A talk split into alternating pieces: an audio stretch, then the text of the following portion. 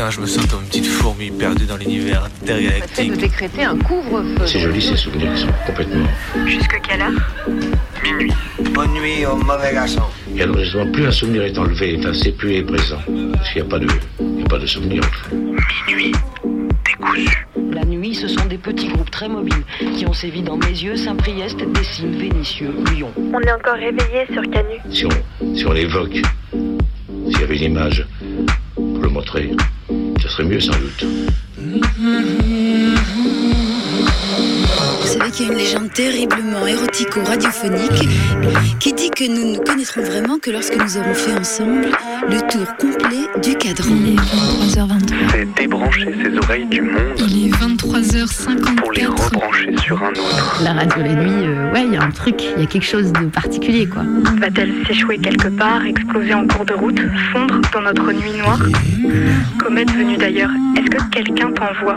Dans l'obscurité, les ondes radio se propagent plus loin. Ça nous ferait vraiment plaisir de vous entendre, d'entendre vos histoires à vous aussi. C'est Minuit décousu qui te parle. On va se laisser porter dans la nuit. Il est 3 heures. La radio de nuit n'est pas mineure. Alors il y a moins de monde, mais je trouve que c'est des gens intéressants aussi parce qu'ils écoutent vraiment, ils sont vraiment là. Roman Dow, Deadly Cloud, push you down. You're asking why your head is like a fucking barge. Ceci est un jingle. You hate the La light, nuit décousue breaking 3. En direct sur inside. 102.2. 102.2 radiocanu.org. Avec des tocs. Détection Bidouille. Avec le fantôme de Gérard Collomb Et les pieds chez Père. Une histoire d'amour avec Philippe Poutou. De la caféine. La caféine Des quiz. Des rébus. Des mixtapes. Du rap. Et c'est tout? Il y a un chat en studio Jusqu'à quelle heure euh, Bah on sait pas. Tard, enfin euh, plutôt tôt. Très tôt, ouais. Demain matin, matinale.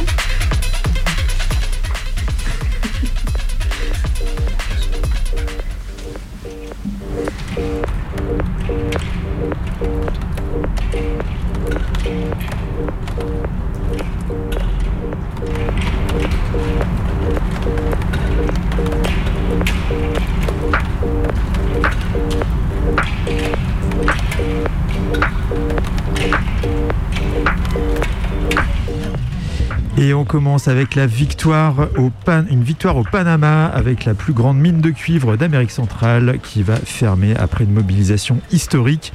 Après plus d'un mois de blocage et de contestation inédite dans tout le pays, la Cour suprême panaméenne a donné raison aux manifestants et aux manifestantes. Le 28 novembre, elle a jugé inconstitutionnel à l'unanimité le contrat qui prolonge les droits de l'exploitation de Cobre Panama, la plus grande mine de cuivre à ciel ouvert d'Amérique centrale.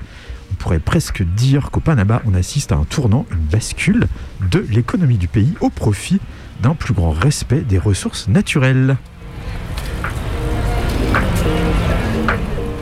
Hier soir, des mineurs isolés qui vivaient depuis des semaines dans un square sont entrés dans un gymnase universitaire propriété de l'université Lyon 1 pour y chercher un abri et on ne sait pas si on m'entend au micro mais apparemment si.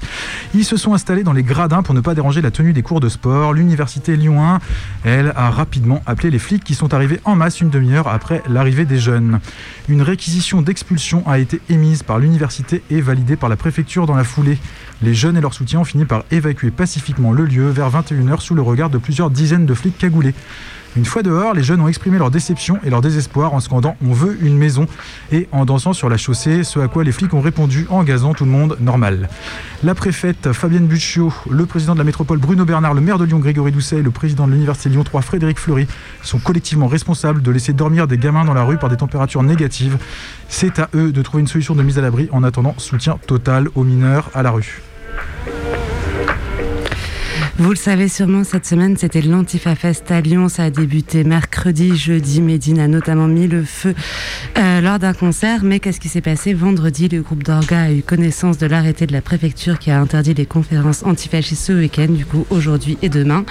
Il y a eu dès hier soir des avocats qui ont essayé de faire un référé liberté pour suspendre l'interdiction. Ils ont fait une conférence de presse euh, aujourd'hui à 15h à la librairie La Griffe. La conférence de presse, ça a permis de donner la parole aux bénévoles, aux avocats. Mais pour l'instant, il n'y a toujours pas de réponse. Ce qu'ils nous disent, c'est qu'il est possible, en tout cas, il était possible ce soir d'aller à l'illégalité pour se joindre à la cantine et du coup continuer à discuter, qu'il est possible de faire des conférences euh, quand même, mais qu'en tout cas, ils donnent rendez-vous en attendant la réponse du tribunal administratif à un brunch militant à partir de 10h30 demain matin à la librairie La Griffe dans le 7e. Vous êtes attendus nombreux et nombreuses.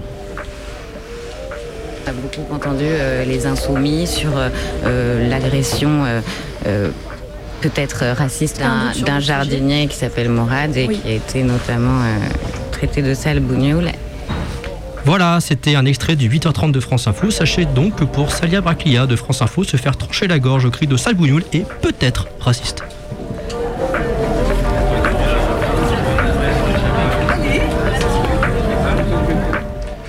Et puis, Jeux Olympiques, le prix du ticket de métro parisien va doubler pendant les Jeux Olympiques. Déjà super rush à 2,10€ actuellement. Le bout de carton va valoir quand même 4 euros euh, cet été. La mairie de Paris avait pourtant promis la gratuité des transports dans un dossier de candidature. Jolie promesse, vite enterrée. Mais bon, il y aura un pass hebdomadaire spécial Jeux Olympiques à 70 euros la semaine. De quoi se plaint-on Et puis, on pourra toujours marcher ou prendre sa bagnole. Oui, mais bon, pas trop près des sites olympiques, sinon il faudra justifier ce qu'on fout là. Et même si on est en voiture, avoir un QR code saisi préalablement dans une appli. À chaque fois qu'on vous parle des Jeux Olympiques sur Canus, c'est pour vous dire à quel point ça va être un désastre et à chaque fois on sous-estime en fait la prochaine saloperie à venir. Alors ça va être quoi la prochaine? Interdiction de sortir de chez elle pour les personnes handicapées, interdiction de la ville aux personnes gagnant moins de 4000 euros par mois, coffrage pour mangeage de choucroute prohibé. On n'en sait rien, je vais peut-être m'arrêter là, sinon je vais donner de mauvaises idées au préfet. En tout cas, on est rassuré de savoir que tout ne sera pas réservé longtemps aux Parisiens, puisque les Alpes sont pressenties pour recevoir les Jeux Olympiques d'hiver de 2030. Ça arrive bientôt près d'ici. Chouette Aujourd'hui, il a neigé et ça m'a mis en joie. Je crois la pluie commençait à me rendre triste. Je n'étais pas la seule. J'ai envie de faire un big up à cet ouvrier du chantier devant lequel je passe avant d'aller au boulot.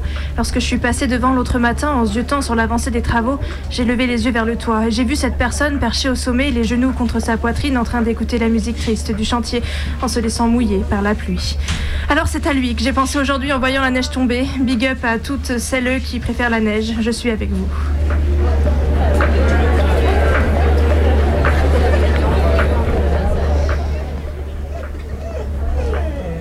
Des brèves, il y en a plus, il y a quand même un chien qui crie. Il est 23h11 sur les ondes rebelles de Radio Canus en 2.2 FM. On est réunis pour toute la nuit. C'est la nuit décousue numéro 3 avec des bidouilles, des reportages, des fictions. Même Gérard Collomb, paraît-il. On en découvre avec la nuit, cette fois-ci jusqu'au petit matin. Donc vous, pouvez prendre votre café, votre bière, tout ce que vous voulez, mais restez avec nous parce que vous allez voir, on va vous tenir éveillé. Et n'hésitez pas à nous appeler si vous n'êtes pas présent, présente dans les studios. Vous pouvez nous appeler, on vous répondra, on vous passera l'antenne. Il faut appeler au 04 78 39 18 15. 04 78 39 18 15. Mais avant de commencer cette nuit décousue, nous souhaitions tout de même rendre un hommage à cette grande personnalité qui nous a quittés cette semaine. Dans un doux parfum de tristesse et de mélancolie, nous vous laissons avec Gégé.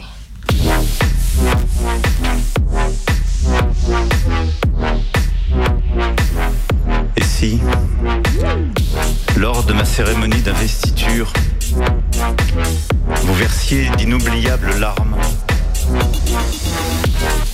C'est à nous, à moi, d'être aujourd'hui étreint par le chagrin, inconsolable.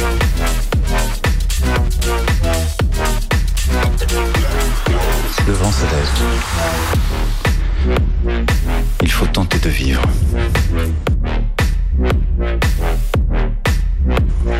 Le vent se lève.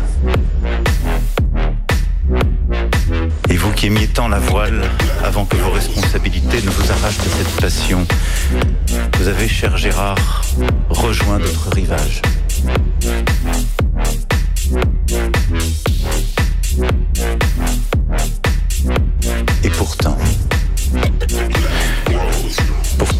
Continuerez d'être parmi nous de remplir nos vies de votre présence sans pareil. Pourtant, nous entendrons encore votre voix, ses éclats et vos rires.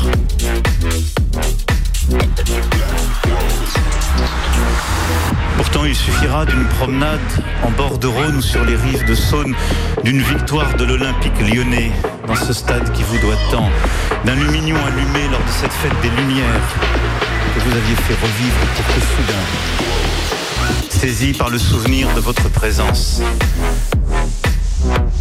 nous levions les yeux vers Fourvière, heureux de nous dire le lion rugit encore. Le lion rugit encore.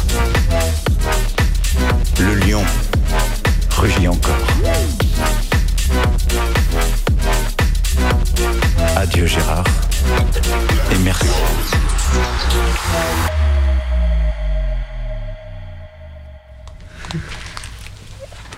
Et, il est euh, exactement 23h14 dans le studio un peu, un peu euh, exigu euh, de Radio Canyon. On ne sait pas où marcher, c'est un truc de fou.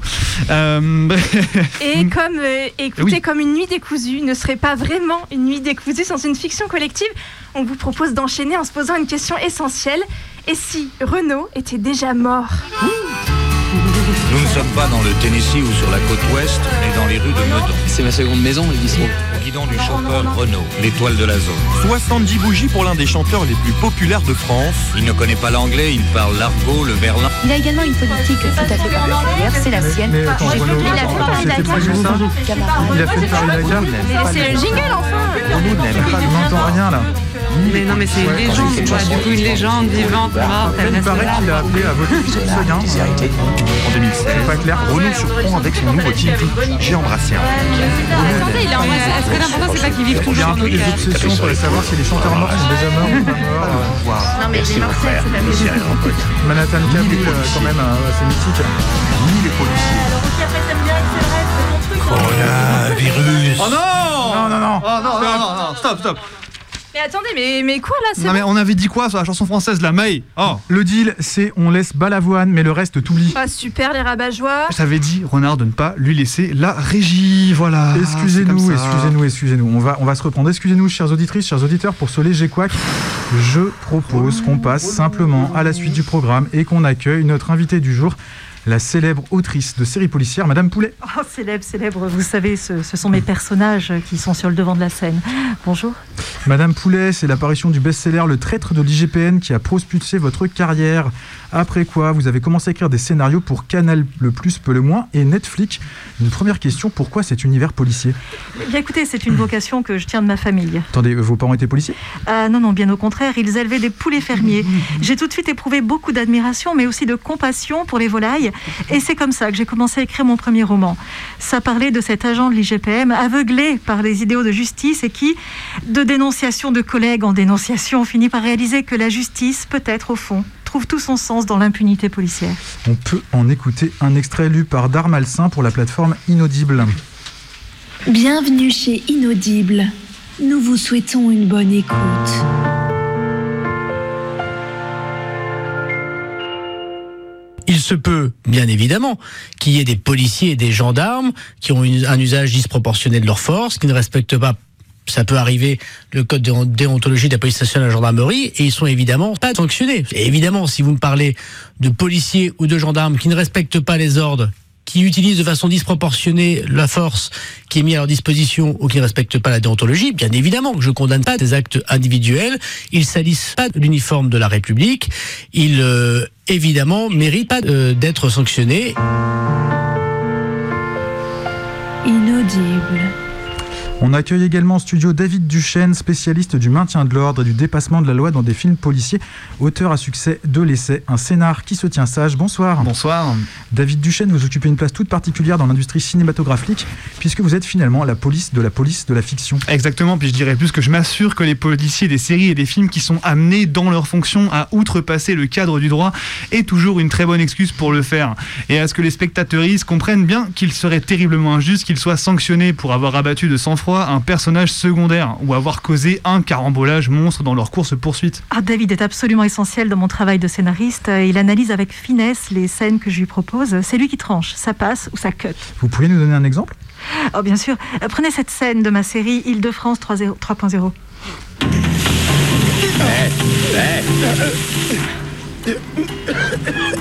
Bien dormi, chérie Ils t'ont quand même laissé en plan, non?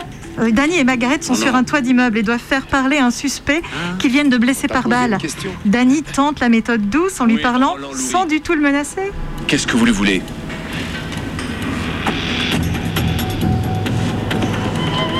Eh, tu sais, j'ai déjà pris une balle. Faudrait mieux te faire examiner, crois-moi. Ça doit faire quoi? Deux heures que t'es là, hein? Tu vas te choper une bonne infection bactérienne et à partir de là, mon pote, tu vas jongler. Ça va se propager dans tout ton corps. Résultat, septicémie, organes défaillants. Et à ce qu'on m'a dit, c'est pas fun. Alors j'ai une question. Ça vaut le coup de morfler autant pour tes potes?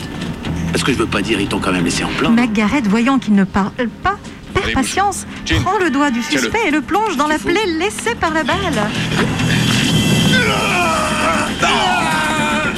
Mais t'es un grand malade, t'es au courant Il utilise le sang du suspect pour collecter son empreinte digitale.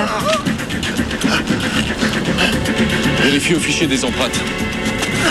Allez, viens la princesse. On va causer. Puis Margaret prend le suspect du toit, par les, prend le suspect du toit par les pieds. T'es cinglé ou quoi Alors, tu peux t'amuser, hein Eh ben, on va jouer. Il faut te calmer, mon vieux, on n'est pas à Guantanamo, c'est interdit de jeter un gars du toit T'aurais juste à raconter que t'avais un flingue. On s'est battu et t'es tombé. Qu'est-ce que tu dis de ça, hein Steve, écoute-moi, écoute-moi. Quand un suspect est mort, il se trouve que d'un coup, il a moins de chances de parler. Et la conséquence, c'est qu'il sert plus à rien. Tu crois vraiment que ton sort intéresse quelqu'un Tu viens de buter deux mecs, je rendrai service à tout le monde. Et ça suffit Les filles, arrêtez de brailler une seconde. J'ai trouvé ces empreintes dans la base Interpol. Qu'est-ce que tu disais? Va falloir qu'on ait une discussion sérieuse tous les deux. Remonte-le à bord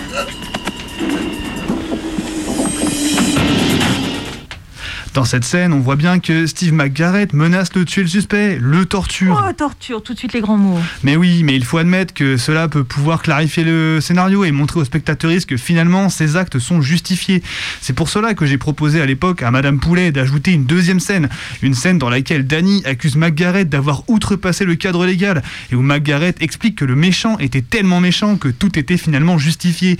Le tout avec une ambiance humoristique pour bien ridiculiser le côté procéduré de Danny, montrer que McGarrett est finalement juste un bon bougre qui va au droit au but.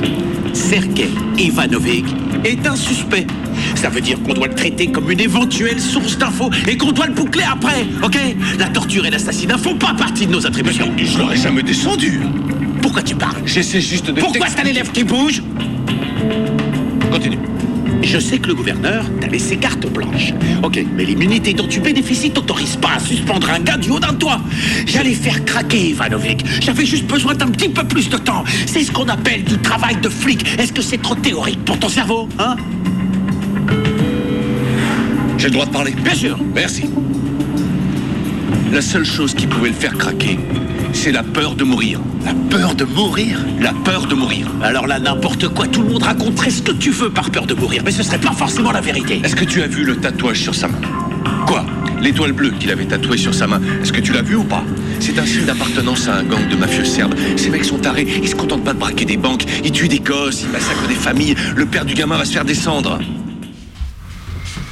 Ah, le coup du mafieux serbe qui était sanguinaire, c'était du génie. Et vous vous rappelez, David, nous avons ajouté la scénette où le gouverneur qui donne l'immunité totale à l'unité spéciale de McGarrett parce qu'il s'agit du seul moyen de combattre la criminalité et qu'il faut l'expliquer aux spectateurs. Commandant, Gouverneur, merci de vous être déplacé. Je vous présente toutes mes condoléances. Je suppose qu'il s'agit de l'enquête. L'archipel tout entier est en état d'alerte. La mort de votre père a été un signal d'alarme pour moi et pour toutes les forces de l'ordre de cet archipel. C'est pourquoi je veux créer une unité d'élite et je vous veux à sa tête. Ce que je vous propose, c'est de vous aider à le coincer, en toute autonomie et toute immunité. Votre unité aura carte blanche pour neutraliser les types comme S. Quels que soient les moyens nécessaires, virez-les de mon île. Selon vos règles, sous ma protection, sans compte à rendre à personne. Et je peux vous le garantir, commandant, quand je fais une promesse, je la tiens, croyez-moi. Une série engagée contre l'insécurité finalement. Et cette parole policière, Madame Poulet, il vous tient à cœur de la communiquer, y compris aux plus jeunes. Vous avez signé plusieurs courts-métrages pour des grandes marques de jouets. On peut en écouter un extrait. La banque de Lego City a été cambriolée. Heureusement, la police a attrapé le voleur. Transporte-le dans le nouveau commissariat de police. Interroge le prisonnier. Fais-le avouer. Et mets-le en prison.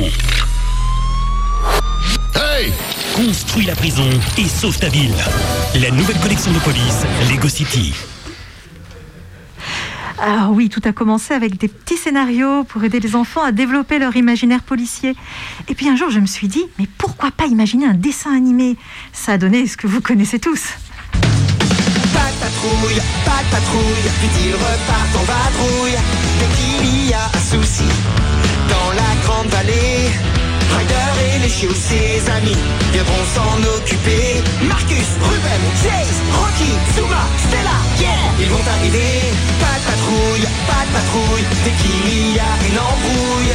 Pas de patrouille, pas de patrouille, vite ils repartent en vadrouille. Rien n'est trop dur, les chiots assurent. Pas de patrouille, les rois de la débrouille. Aucun repos pour pas de patrouille. Oh oh oh, pas de patrouille. Oh oh oh oh, pas de patrouille. Et oui, les plus jeunes et les plus vieux raffolent des œuvres de Madame Poulet. Et je propose justement qu'on donne la parole à nos auditoristes pour qu'ils et elles puissent nous poser leurs questions. Ah bien sûr, allons-y. Oui, euh, bonsoir. Euh, moi, c'est Marc. Euh, Madame Poulet, je tenais à vous dire, j'aime vraiment beaucoup, beaucoup, beaucoup ce que vous faites. Moi Alors, aussi. Je suis un petit peu nerveux, mais je voudrais vous poser cette question. C'est quoi la nationalité la plus crédible des méchants? Alors c'est une excellente question, je vous remercie de me l'avoir posée. Merci, Madame Poulet. Je vous en prie. Euh, alors, je dirais évidemment que les Serbes font de très bons mafieux, mais il ne faut pas sous-estimer les pays arabes. hein. Dès qu'on parle de terroristes, tous font de très bons boucs émissaires et permettent des scènes d'ouverture avec une musique inspirante et des plans sur un désert. Quelque part, dans un pays arabe, Sergueï le mafieux serbe s'est donné rendez-vous au milieu du désert pour vendre à des hommes radicalisés des kalachnikovs. Seule l'unité antiterroriste américaine, avec à sa tête l'agent Jack Power, sera capable d'arrêter ce complot contre l'Occident. On prend tout de suite un autre auditeur à l'antenne. Euh, oui, bonsoir, euh, c'est une auditrice. Ah pardon, excusez-moi. Alors moi, euh, bon bah j'avais une question euh, qui me taraude un peu. Euh, je me demandais, est-ce que tous les flics euh, dans vos fictions, euh, est-ce qu'ils ont des énormes couilles? Ah bah oui, oui, alors euh, oui, il faut l'admettre. hein. Euh, et c'est quelque chose qu'on essaie d'expliciter dans les scénarios, y compris quand il s'agit de rappeler que les personnages féminins devront être sauvés par leurs collègues au moins une fois tous les trois épisodes. Ce que vous avez fait était héroïque. Fallait des couilles pour faire ce que vous avez fait. D'accord, on va essayer de collaborer et vous ferez partie de mon équipe. De votre équipe. Pourquoi c'est vous qui dirigez l'enquête? Vous avez déjà travaillé sur les lieux d'un crime, agent Todd? Je suis un agent des services secrets. Ça ne se voit pas. Arrêtez de me dévaloriser comme ça. C'est vrai, j'ai prouvé que je valais un homme. Et vous n'avez jamais eu un sentiment de vide? Quoi? Dans votre pantalon. Oui, bonsoir euh, Madame Poulet.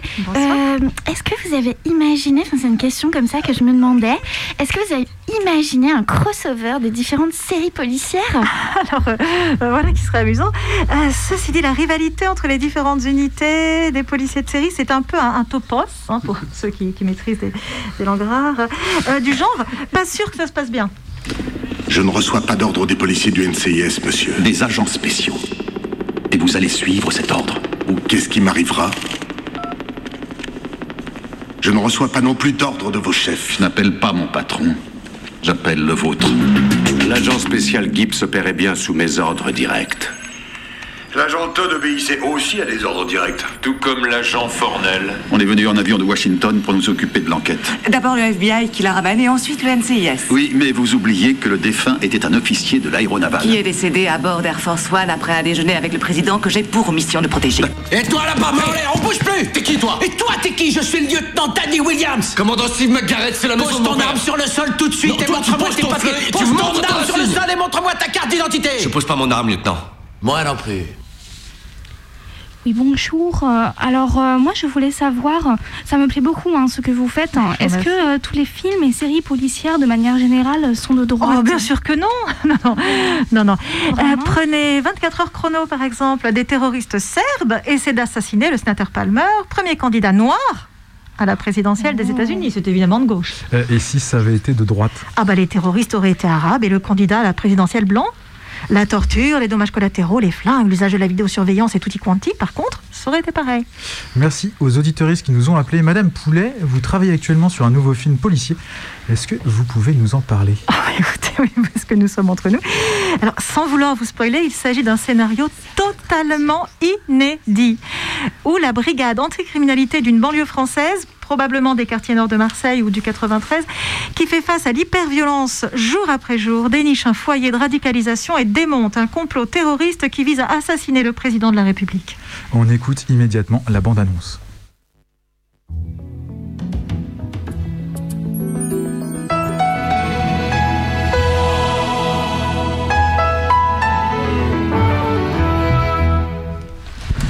Contrôle de police, vous faites quoi On attend le bus. Ça sent le shit. Mais arrête de filmer Hé, mais t'as cassé mon tel Arrête-toi Eh, arrête-toi là Individu en fuite. Un cube. Tu sais quoi, on sert à rien, on sert plus à rien. Les habitants des quartiers ont même plus l'espoir qu'on vienne les aider. C'est fini, c'est terrible. Mais on joue pas, nous, tu sais. C'est ça, l'esprit de bac. Les flics. Cassez-vous. Cassez-vous. La police La police. On a besoin de renforts. Les banlieues s'enflamment Oh, oh, on envoie la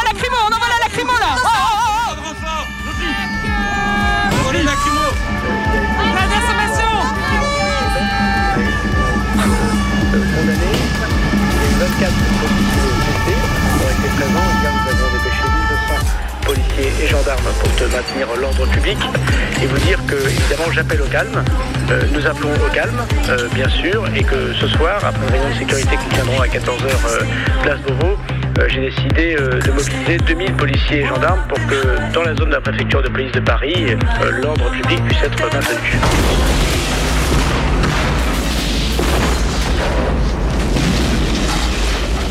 C'était la bande-annonce de La BAC des Misérables haineux, votre prochain film, Madame Poulet. Une dernière question qui sera peut-être la conclusion de cette émission. Tous les flics de série sont-ils des bâtards? Oh, écoutez, je, je me définirais euh, comme une personne à câble, bien sûr. Euh, mais je.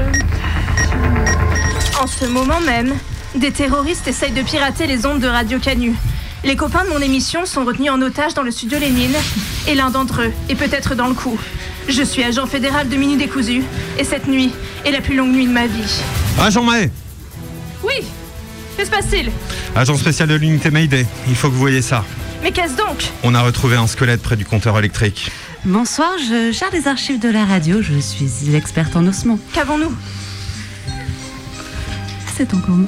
Euh, il s'agit vraisemblablement des restes du dernier technicien qui a essayé d'installer un compteur Link. Un imprudent. Allons, rendons-le à sa famille et condamnons la zone de crime. Agent Oui. Je viens de recevoir un appel de l'agence Dub Action. Très bien. Les analyses sur le SDR oublié dans l'entrée montrent qu'il contient l'ADN de Gérard Collomb. Gérard Ici Avant sa mort? Hmm, on aurait dû se douter qu'il était dans le coup.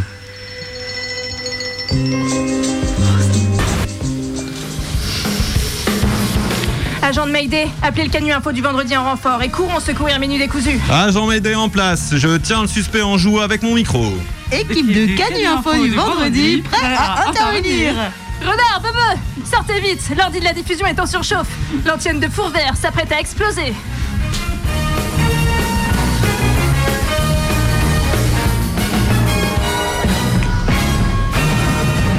Encore une enquête durement résolue par la nuit décousue. Et c'était la Copaganda sur Radio Canu. Vous êtes à l'écoute de la nuit décousue. Pour votre santé, évitez de consommer trop de contenu à Capi.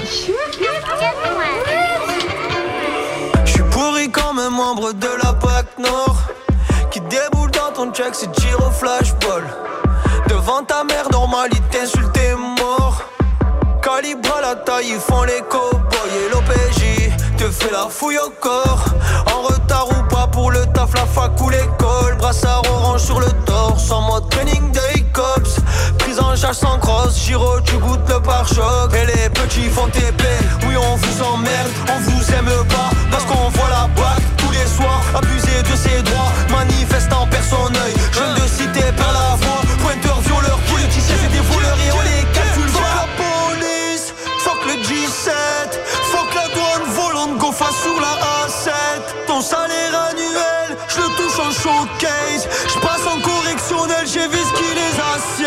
dit fuck la police,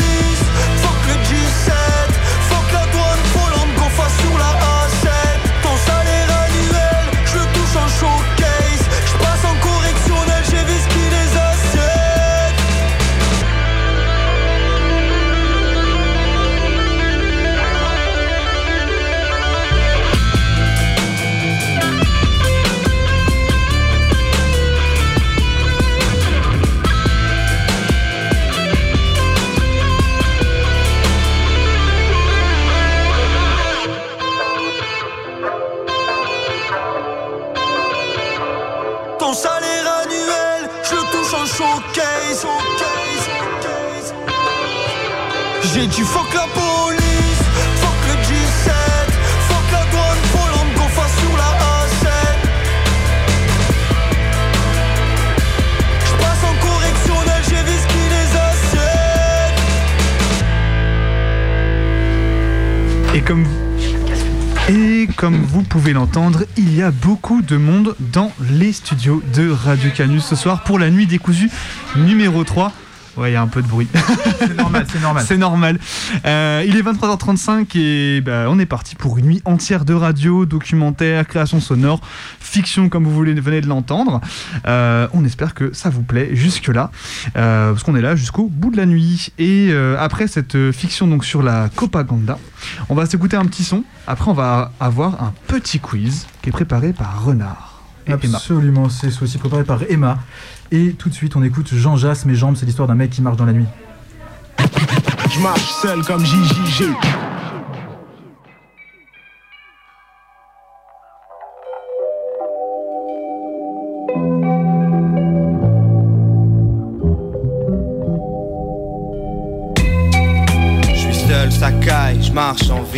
À l'heure où les rues ne sont pas tranquilles, les jeunes racailles font leur travail. Ils veulent la maille, les meufs la live, de Busta Rhymes. Tout peut changer en un battement de cils. Je refuse toute marchandise. Il fait presque jour, je pense à mes potes partis à l'aube. En écoutant du rock marciano. J'apprécie ces moments. Le temps s'arrête, je peux pas t'expliquer comment. Ça paraît irréel, j'ai compris qu'en cherchant la solitude, je retrouve un peu de liberté. Certains diront que c'est une folie pure, j'ai pas pris la bonne pilule. J'aspère la tête avec la drogue qu'il fume. Des fois j'accuse le coup, je me dis que ma petite femme aime moins que rien, plus que tout. Je voudrais que mes proches soient fiers. Je voudrais que mes poches soient pleines, mais il est trop tard ou trop tôt. Je sais plus, je sais plus. Je suis trop stone, je sais plus. Tu changes de chaîne quand je rêve Je suis là où mes jambes me traînent. Et y a plus qu'elle pour me supporter, supporter. Y a plus qu'elle pour me supporter. Pourquoi tu changes de chaîne quand je rêve? Je suis là où mes jambes me traînent. Et y a plus qu'elle pour me supporter, supporter. Y a plus qu'elle pour me supporter.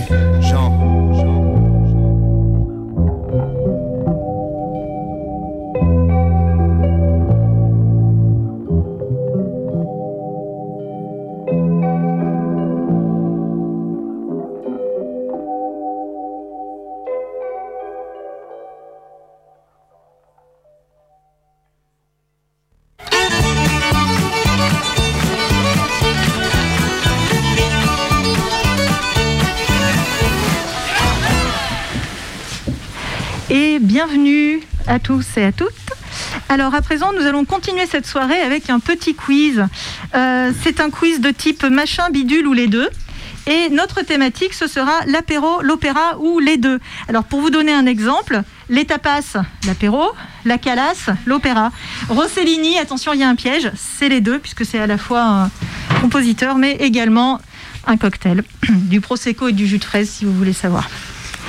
Alors, euh, nous avons également parmi nous euh, Maître Renard à la technique, mais également qui sera l'arbitre partial, qui partial. euh, arbitrera en cas de, en cas de doute sur, euh, sur vos réponses.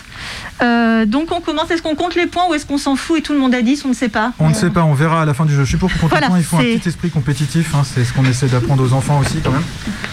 Voilà, Voilà. est-ce que tout le monde a compris les règles? Oui, c'est des bons élèves quand Mais même. quel entrain C'est incroyable. Mais quel entrain Tu veux, Voilà. Je peux compter les points si tu veux. Moi, c'est dans, ma Allez. capacité, dans mes Voilà. capacités. Et donc, Bebe compte les points, c'est parfait. Attention, hein, c'est dangereux. Alors, attention, on commence. La Traviata. Opéra. Oui. Martini. Apéro, bravo. Faut que tu comptes mieux les points. Attendez, je vois sur qu'il y en a 14 qui répondent comment qu'on fait Euh, tu mets des points à la personne que tu préfères. Non mais attendez, j'ai pas noté le nom des joueurs. Non mais. je prends les points. Oh là là là là. Apparemment, il y a Livo qui prend les points au puits. Tout le Ouais, monde prend bah. les points, puis on verra qui a le comptage. On fait comme les... On a qu'à faire un truc comme avec les juges à la boxe. Oui, c'est vrai, ils regardent un peu et puis après. On fait trois juges. Ouais, c'est vrai. Bon, Et on voit qui. on- t'as- on voilà. voit. Et on aura bien sûr un arbitrage vidéo à la fin qui nous permettra de départager le vainqueur qui repart avec une, la somme de 10 000 euros. C'est, ben, c'était une disposition spéciale sur le, sur le testament de Gérard et je ne savais pas à quel moment vous en parler.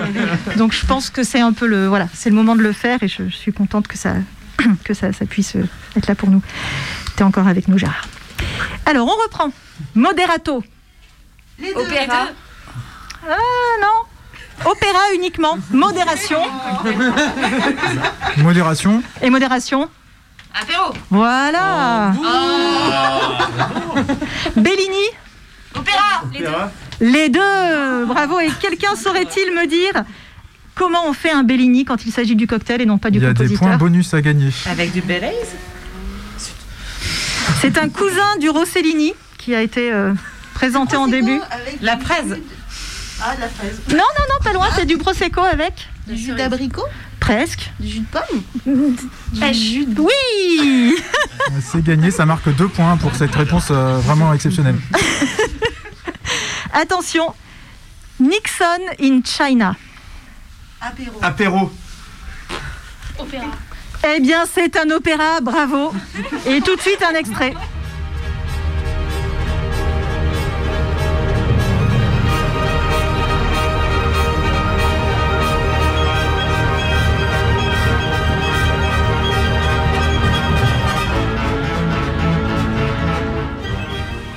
Et Nixon.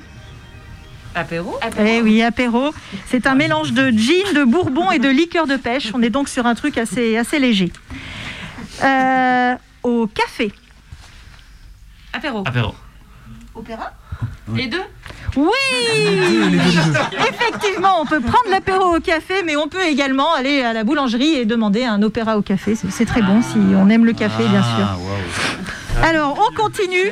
C'est technique hein, le truc. hein. Ah, non, mais ça, ça, devient attention. hein. C'est une émission d'intellectuel hein, le truc. Attention, ça rigole pas. Hein. C'était, oui, c'est pour la, c'est pour la, la dose d'intellectualisme de la soirée. Et pour les points FSER. Et pour les points FSER, bien sûr. Euh, divan. Opéra. Les deux. Bah non. Apéro. Divan, apéro. Bah non, on peut Alors- très bien amener un divan à l'opéra. Enfin, Alors je me tourne, je me tourne euh, vers Maître Renard. Je suis très très séduit par la réponse qui vient d'être euh, donnée par, par Livo qui propose d'amener un divan à l'opéra. Je veux dire, physiquement, c'est possible. hein. Ok, Tu, tu prends et- deux potes, tu chopes un divan chez Ikea et tu l'emmènes à l'opéra. Euh, Ok, bah écoutez, c'est validé, c'est donc euh, les deux. Yes. Euh, Diva, Opéra. effectivement. Livo, une, une autre proposition On peut peut-être toujours amener une diva à l'opéra et à l'apéro. Euh, Je me tourne un instant vers Maître Renard. Maître Renard ah, moi, je valide. hein, c'est- je trouve ça incroyable. Des prestations. euh, Waouh. On a, on a vraiment de la chance, on a un, on a un arbitre extrêmement euh, partial. Je serais pas toujours aussi gentil. hein. Ok, c'est ce genre d'ambiance. On poursuit, Manhattan. Apéro. Alors, il y a des fans, hein, visiblement. J'aurais également accepté les deux, si on compte que le Metropolitan Opera euh, se situe à Manhattan, mais enfin, on va peut-être pas exagérer non plus. Nabucodonosor. Opéra. Les deux.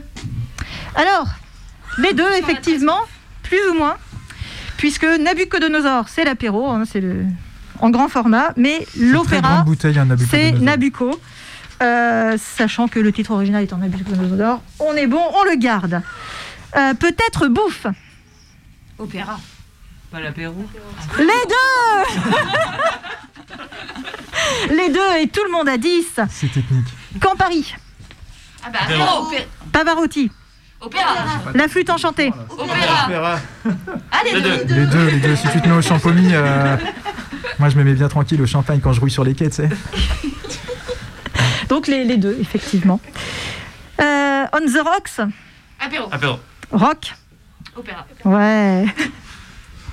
Offenbach, Opéra. open bar, Apéro. Negroni, Opéra. apéro. Après, il y a peut-être des œuvres de Julio Negroni qu'on ne connaît pas et qui, par exemple. Faut se renseigner. Julien Coupa, Opéra. Opéra, Plutôt, ça. plutôt opéra quoi, sur la classe sociale. Apélo. Ah, pas mal, pas mal. C'était Il y, avait, il y avait un piège et c'était pour 20 points, malheureusement. Personne euh, personne n'a trouvé. Parfois, on s'emmerde, mais on n'ose pas se lever en plein milieu. Ah bah l'opéra. Les deux Les deux, les deux, c'est validé par Maître Renard? C'est absolument validé les deux évidemment. Et peut se siffler entre amis À l'apéro. Les deux Les deux Les deux, mais pas conjointement, malheureusement. Eh ben, merci à toutes et à tous pour cet Ouais. excellent, euh, cette excellente Ah. participation. Je suis un peu triste parce que. Tu vas nous révéler les scores et. euh, Non, mais les scores, ça ça n'a rien. Enfin, c'est c'est ab- c'est absurde. Enfin, j'ai rien marqué. Enfin, j'ai marqué des barres, mais. Enfin, pff, vu que tout le monde parle en même temps, c'est dur. Ouais, tout le monde. Bah, mais euh, faut bosser, hein, vieux. Non, mais. Faut bosser, faut bosser, faut oui, bosser. mais en même temps, on me demande de prendre des points. Bah oui, voilà, il aurait fallu un arbitrage vidéo finalement. Voilà. Il n'y a pas de Bon, caméra. euh, Maître Renard, tu dis quoi sur les points? Moi, je Bah, dis- merci beaucoup. Je dis, Vraiment. je, je- je dis tout le monde a 10 et on écoute tout de suite euh, bah, l'apéro et l'opéra en même temps.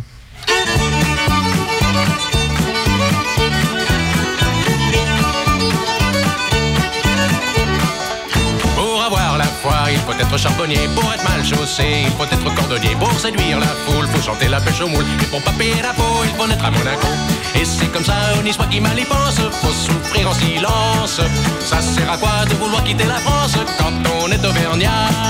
On peut pas tout à la fois siffler l'apéro et l'opéra. On peut pas, c'est évident, payer content quand on n'est pas content et réciproquement.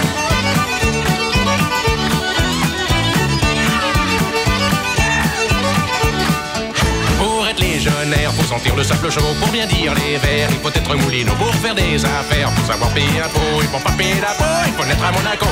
Et c'est comme ça, les Anglais sont britanniques, les jardins botaniques. Ça sert à quoi de vouloir quitter l'Afrique quand on est du Ghana? On ne peut pas tout à la fois siffler l'apéro et l'opéra. On peut pas, c'est évident, payer content quand on n'est pas content et réciproquement.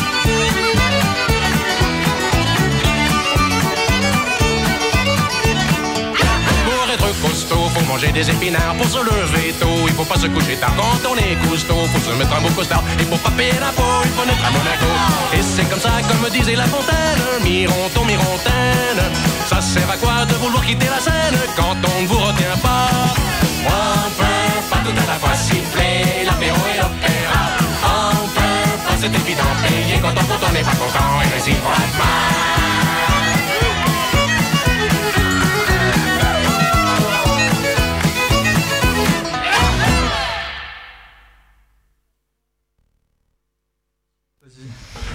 Il est 23h47, vous êtes toujours à l'écoute de la nuit décousue.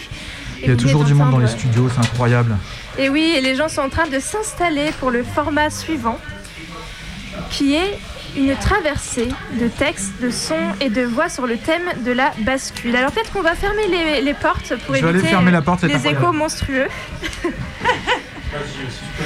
On va prendre le temps de s'installer tranquillement pendant que j'essaye de meubler. Restez avec nous parce que on n'en a pas fini d'en découdre avec cette nuit.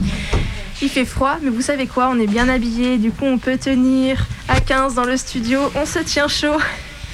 Euh, on a demandé à tous nos invités ce soir euh, de d'écrire quelque chose ou de proposer un son sur cette thématique de la bascule en les laissant complètement libres d'interprétation. Donc on va vous laisser écouter tout ça. On va tranquillement euh, commencer. Si vous êtes prêts, est-ce que vous êtes prêts? On est prêt, on est là. Et bien dans ce cas-là, on commence. Pour moi, il y a déclaration de guerre. My fellow citizens, Mes chers compatriotes, this hour, alors qu'il est, les forces américaines et de la coalition sont engagées dans les premières phases d'opérations militaires pour désarmer l'Irak, libérer son peuple et protéger le monde d'un grave danger. I want Americans and all the world to know Je veux que les Américains et le coalition monde entier sachent que les forces de la to coalition spare innocent feront civilians tout pour épargner les civils innocents. Ça fait longtemps que j'ai basculé du mauvais côté de la lumière. Parlons de mots là, mais parlons au pluriel. La faucheuse sort d'un van dans ta ruelle. Le point commun entre l'amour et la haine, c'est ma façon de ken. Comment gérer une rupture sentimentale Si tout va bien quand tout va mal en même temps. J'ai une couille dans les scores, tout bascule en un instant. Je vois la traîtrise dans les regards, je dis rien juste, je deviens distant, hein. La vie de ma mère, je suis en train de me contenir parce que tu la brise ma mère, je me coachais. Est-ce que c'est normal? Un mot en trop de speed, tout peut basculer. Attention à ta santé. Je bascule de l'autre côté, fuck Obi-Wan. Nous découvrons Aline et Coralie, deux amis inséparables depuis 19 ans. Pourtant, leur amitié vole en éclats lorsque Coralie entame une liaison avec le père de son ami. Il est quand même super cool, mon père. Non, non seulement il est cool, mais en plus il est super craquant. Alors, comment Aline réagira-t-elle lorsqu'elle les surprendra par hasard? De rien, il suffit pour que l'être bascule, que les yeux de l'aveugle s'ouvrent, qu'il contemple Mars de l'obscur côté. Le temple n'est pas peur, ouvre-moi ton cœur, viens vers l'empereur, sentir la chaleur de l'obscurité. Pour toi, il est l'heure de rejoindre l'armée des guerriers de l'ombre. Ne vois-tu pas ton côté clair qui succombe, c'est ta destinée. Pourquoi vouloir lui résister sans peine Je ferai sauter les verrous de ta volonté. Sois l'autre dans la noire sur la plus pure de l'empereur et arbore les couleurs du côté obscur. La force est noire, c'est noir comme le château où flotte l'étendard, notre drapeau. Sois sûr que sous les feux, la vérité est masquée. Viens, bascule de notre côté obscur. La force est noire, c'est noir comme le château où flotte l'étendard, notre drapeau. Sois sûr que sous les feux, la vérité est masquée. Viens, bascule de notre côté. Depuis plusieurs nuits, des phénomènes étranges se produisent dans le hangar de Jean. Jean est-il en train de basculer dans la folie? Oh putain Vas-y, balance-toi de gauche à droite, j'ai le style qui fait mal. Vas-y, balance-toi de gauche à droite, Johnny B official. Balance, balance, balance, balance-toi. Balance, balance, balance, balance-toi. Balance, balance, balance, balance-toi.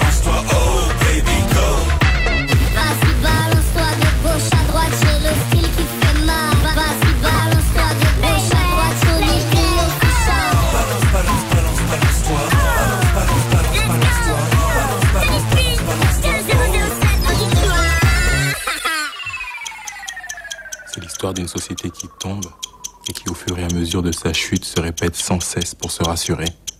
Jusqu'ici, tout va bien. Jusqu'ici, tout va bien. Jusqu'ici, tout va bien. L'important, c'est pas la chute. C'est l'atterrissage. C'est l'histoire d'une société qui se renverse.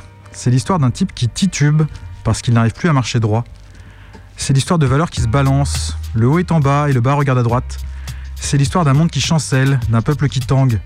C'est l'histoire d'une chute où certains et certaines tombent et ne se relèveront pas tandis que d'autres feront une belle culbute. C'est une histoire qui verse de tous côtés, tout écu par-dessus tête. Bref, c'est une histoire de bascule.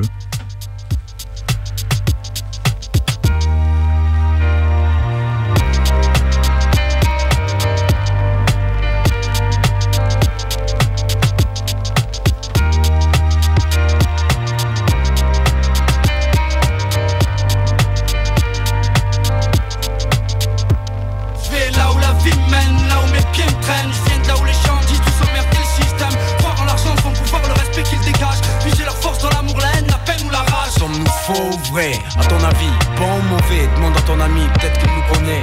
Entre le bien et le mal on navigue. On se dit que tout est écrit et que c'est la vie Quoi qu'il arrive, le système abîme les nôtres Donc la haine les anime. Et c'est normal si tu la ressens lorsqu'on rime.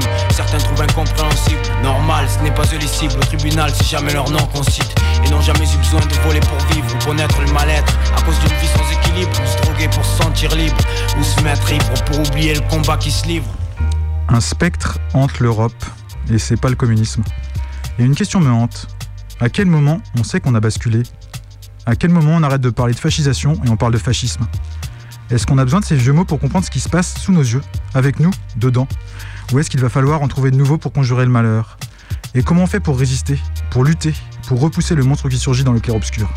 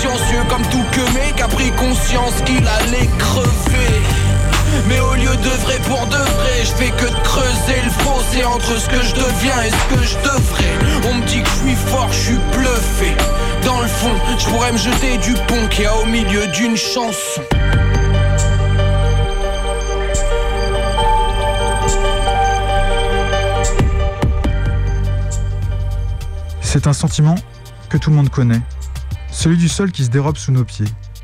Avant, il y avait un climax, une apogée, où rien de bien culminant, juste pas grand-chose à dire. Et puis d'un coup, tout se, tout se répète, tout se répète, tout se pète la gueule. On bascule dans autre chose. C'est une rupture amoureuse, un couteau dans le dos, un bout de corps qui lâche, une séance de dialyse, un pote qui casse sa pipe, un flic qui tue un gamin. Un seul morceau bascule et tout est dépeuplé. Ça coupe le souffle, les ailes et les illusions. On trébuche, des fois on se relève, parfois on reste au sol. Parce que tout ce qui ne nous tue pas n'est rien d'autre que la faucheuse qui procrastine.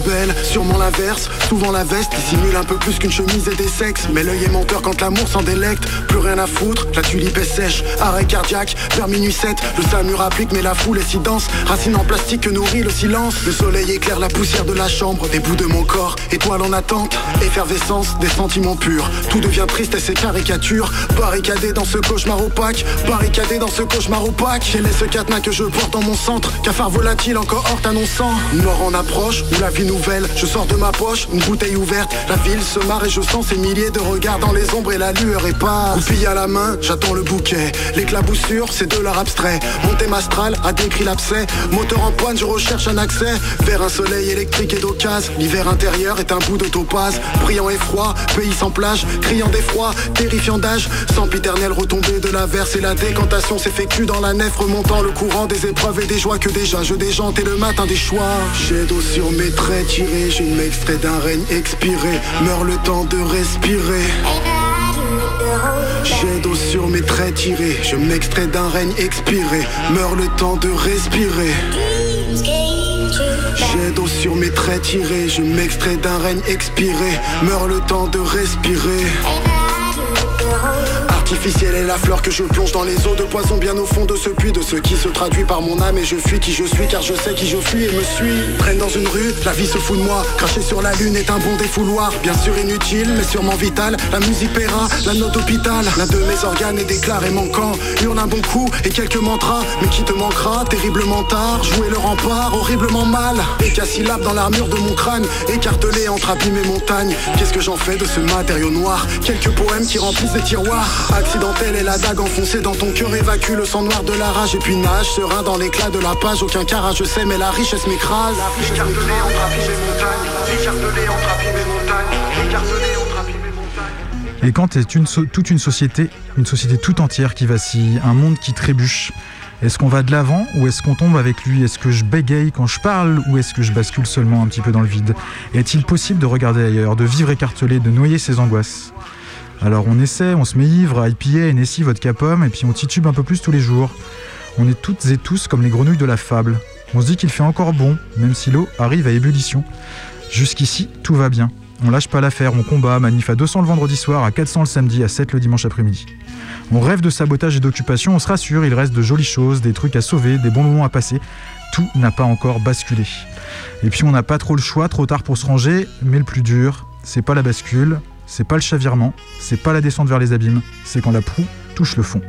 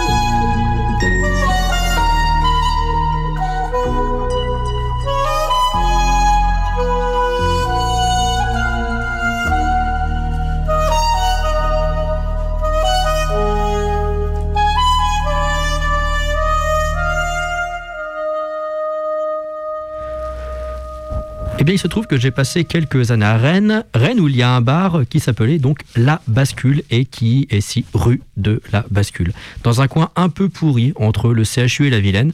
Un bar un peu situé avec une ambiance bizarre. On était par exemple accueilli par une sorte de mannequin guitariste avec une, tête de cheval et qui jouait d'une guitare complètement destroy. Et ce bar, outre quelques réunions, eh bien accueillait des concerts de musique contemporaine et autres trucs bruitistes auxquels votre serviteur ne comprenait absolument rien. Et donc je vous propose un petit morceau, donc parmi les plus audibles et parmi euh, les euh, plus courts aussi. C'est un morceau de LL de Mars et Clément Martin et en vrai ça me fait hyper plaisir de passer LL de Mars à la radio.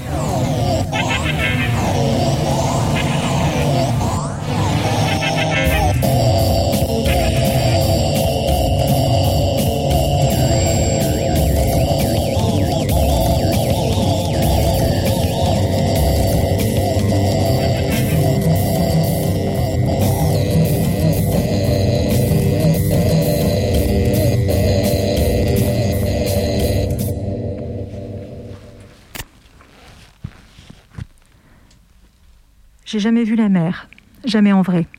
Et il n'y a pas si longtemps, je m'en foutais en plus. C'est Kader qui a fini par me faire venir l'envie. Il l'avait vu quand il était gamin avec ses parents qui étaient rentrés au bled pour un mariage et plus tard avec l'assistante sociale et les autres gosses du centre. Moi, j'allais pas au centre. Ma mère voulait pas. C'était là-bas qu'on attrapait des mauvaises fréquentations d'après elle.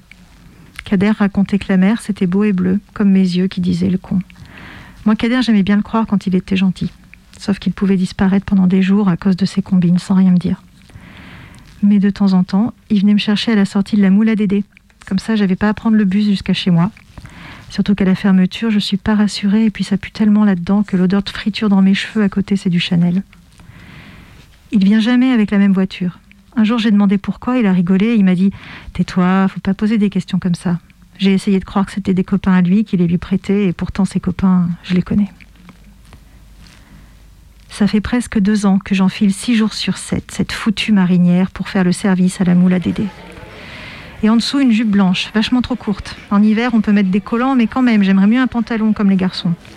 D'après le patron, ça fait du pourboire. Kader dit que ça fait pute, et moi je trouve surtout que ça fait chier, mais mon avis, tout le monde s'en cogne. C'est moche, la moule à Dédé. Encore plus moche que chez ma mère, et pourtant c'est pas facile. Il y a des filets au mur où pendouillent de pauvres crustacés en plastique et des photos de bord de mer, parce que les gens viennent là, pour les moules et pour oublier comme elle est loin la plage. En plus, un bon moule frite, ça cale pour pas si cher que ça. C'est de la bouffe à doigts gras et attache sur la chemise. Le truc qu'on engloutit sans faire de manière. Le genre de plat à volonté, tu sortiras pas de table tant que t'en auras pas à la gueule. En tout cas, chez Dédé, c'est comme ça. Des fois, on a des familles. Les gamins adorent ça, manger avec les doigts. On n'est pas loin du multiplex, ils viennent après le film. On a quelques habitués, mais on a surtout des clients de passage. Et même les habitués, en fait, ils sont habitués à être de passage. Un ou deux routiers, mais c'est assez rare. Le patron dit que depuis que c'est tout des Slaves, ils bouffent plus correctement. On a pas mal de commerciaux. Des VRP, comme dit Dédé. Costumes pas trop chers ou pantalons beige et chemisettes. Quand ils se connaissent, ils s'assoient à la même table en faisant semblant d'être contents de se voir alors qu'ils sont juste contents de pas être tout seuls et d'avoir quelqu'un qui dire du mal de leur femme. Eux, ils viennent pour pas avoir à reprendre la voiture et rester dans les limites de leur note de frais. Il y a deux boîtes à dormir dans le voisinage, des hôtels en préfabriqué. Un vraiment pas cher, sans même un portier pour t'accueillir, et l'autre la gamme au-dessus, mais pas de quoi pavoiser non plus. Le prix des chambres est affiché en lettres lumineuses sur la façade pour qu'on le voit de la route. Quand il y a des foires ou des salons au parc des expositions d'à côté, les deux hôtels affichent complet et on fait au moins deux services le soir. En septembre, il y a un salon de la machine agricole. C'est là que j'ai eu l'idée. Mais j'en ai pas tout de suite parlé à Kader. C'était l'avant-dernier jour du salon. Dédé avait réservé la grande salle. C'était des bons clients. Ils venaient tous les ans. Il faudrait être gentil et arrêter de faire la tronche comme ça. Ils sont arrivés à 48, trois de plus que prévu, mais Dédé est allé chercher des chaises et il s'est dépêché de les installer. Il aurait poussé les murs s'il avait pu. Ils ont d'abord commandé à boire, beaucoup de vin, le moins cher, mais beaucoup. Un peu de bière aussi. On avait des réserves suffisantes, le patron avait tout prévu. Dédé essayait de pas leur refourguer le... essayait pas de leur refourguer le vin en bouteille. Il laissait faire. Moi, j'apportais les pichets le plus vite possible. Mais je souriais pas malgré ce qu'avait demandé Dédé parce que les gars comme ça, je sais ce que c'est. Je les voyais regarder mes jambes. J'ai entendu un ou deux commentaires, mais j'ai pas relevé et c'est passé tout seul.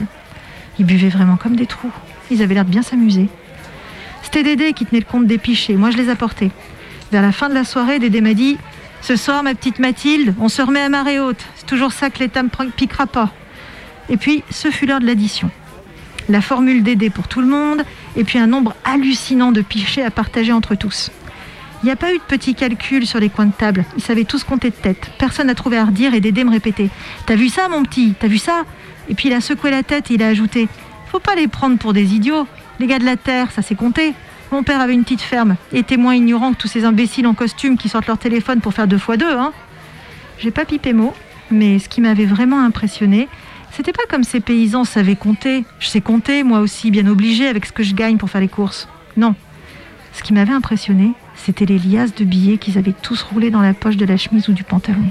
Je n'avais jamais vu autant. Même après un bon service quand Dédé faisait la caisse. J'avais dû un peu trop les fixer parce que Dédé m'avait envoyé chercher la tournée du patron. Un coup de gnôle dessous le comptoir pour les amis. Il était content. C'était de bons clients. Et ça lui rappelait un peu son enfance, je crois. Plus tard, il m'avait même glissé un petit billet de vin, comme ça, cadeau. Et c'est pas bien son genre, à monsieur Dédé, même si je pense qu'au fond, il m'aimait bien. J'ai pas pu fermer ma bouche bien longtemps, et il a fallu que je raconte à Kader tout ce pognon que j'avais vu, et comme ce serait facile qu'il soit à nous. Il s'était foutu de moi. Au début, pour lui, c'était que des pécores, rien de plus. Mais les pécores, ça paye jamais par carte, il avait dit Dédé. Et moi, j'ai répété à Kader. Ça paye tout rubis sur l'ongle. Des liasses de billets que même à la Banque de France, ils en ont peut-être pas autant. Pendant le salon de la machine agricole, on voit que ça. Et ils sont contents de faire un peu la fête. Ça fait des bonnes journées, payés en liquide. Avec le fric qui se faisait sous la table depuis des années, le Dédé, en déclarant que la moitié de mes heures et en s'arrangeant pour pas payer mes congés ou mes arrêts maladie, il me devait bien ça. Et avec le blé, on ira à la mer. Je crois que c'est ce qu'il a décidé. Il m'avait tellement saoulé avec ça que j'avais compris que c'était vraiment un truc de pauvre, ça, de jamais avoir vu la mer. La suite, on l'a organisée tous les deux. Il fallait que je m'arrange pour connaître le jour où les paysans viendraient et que ce soit moi qui fasse la fermeture avec Dédé ce jour-là. Ça, je savais que ce serait pas compliqué. Moi, j'ai pas de gosse et je ferme toujours ma gueule. Alors bien sûr, pour une grosse soirée comme ça, c'est moi qui garderai Dédé. Les cuistots, il les renvoie toujours une demi-heure avant la fermeture. Ensuite, il garde quelqu'un pour servir les derniers verres et encaisser. Et puis, il compte la recette et range le bar pendant que l'autre nettoie la salle. Je devais aussi regarder s'il y avait un flingue caché quelque part derrière le comptoir. J'ai rien trouvé. Pas de genre à Dédé en plus. Kader attendrait un peu plus loin de voir partir les dernières voitures. Quand il me verrait ouvrir la porte d'entrée en grand et passer la serpillière, il saurait que c'était le bon moment. Il entrerait en action. Et quand il aurait le blé, il se planquerait quelque temps. Moi, je dirais à Dédé de ne pas renouveler mon contrat, qui devait prendre fin deux semaines après le braquage. Je dirais que je suis choquée, et puis on partirait à la mer. Après, on aurait le temps de voir. Ils étaient 51 ce soir. Dédé a dit qu'ils n'avaient jamais été aussi nombreux. Ils riaient très fort, ils se frottaient souvent les mains. Ils me faisaient des clins d'œil de derrière le comptoir. Même moi, j'étais contente, je souriais. Les types reprenaient à boire, je faisais les calculs dans ma tête. À chaque pichet que je servais, je ressortais même les blagues à Dédé. Eh ben, messieurs, on est à marée basse? En plus, on avait déjà eu plein de monde à midi et seulement deux cartes. Je regardais le crabe en plastique accroché au mur, la photo d'un bord de mer qui n'existait peut-être même plus, et je pensais au festin qu'on se ferait comme deux pachas, avec des vrais crabes et des langoustines, en regardant la mer et en buvant du vin trop cher pour nous. C'était vraiment la fête. J'ai même eu des pourboires que Dédé est venu me donner quand les gars ont quitté la table. Il m'a dit que j'étais une sacrée travailleuse, qu'il me donnerait un petit extra ce soir, parce que j'avais vraiment pas chômé. Je continuais à sourire bêtement. Pas pour les 20 balles qu'il comptait me donner royalement, mais parce que je me disais qu'il aurait aussi bien pu se les foutre au cul, que j'allais me barrer avec la caisse, avec toute sa putain de caisse. J'ai passé la serpillière, j'ai bien nettoyé comme d'habitude pour pas avoir l'air suspect ou quoi. Parce que plus le moment approchait, moins c'était facile de faire mine de rien. J'avais des palpitations. J'aurais voulu que mon cœur batte un peu moins vite.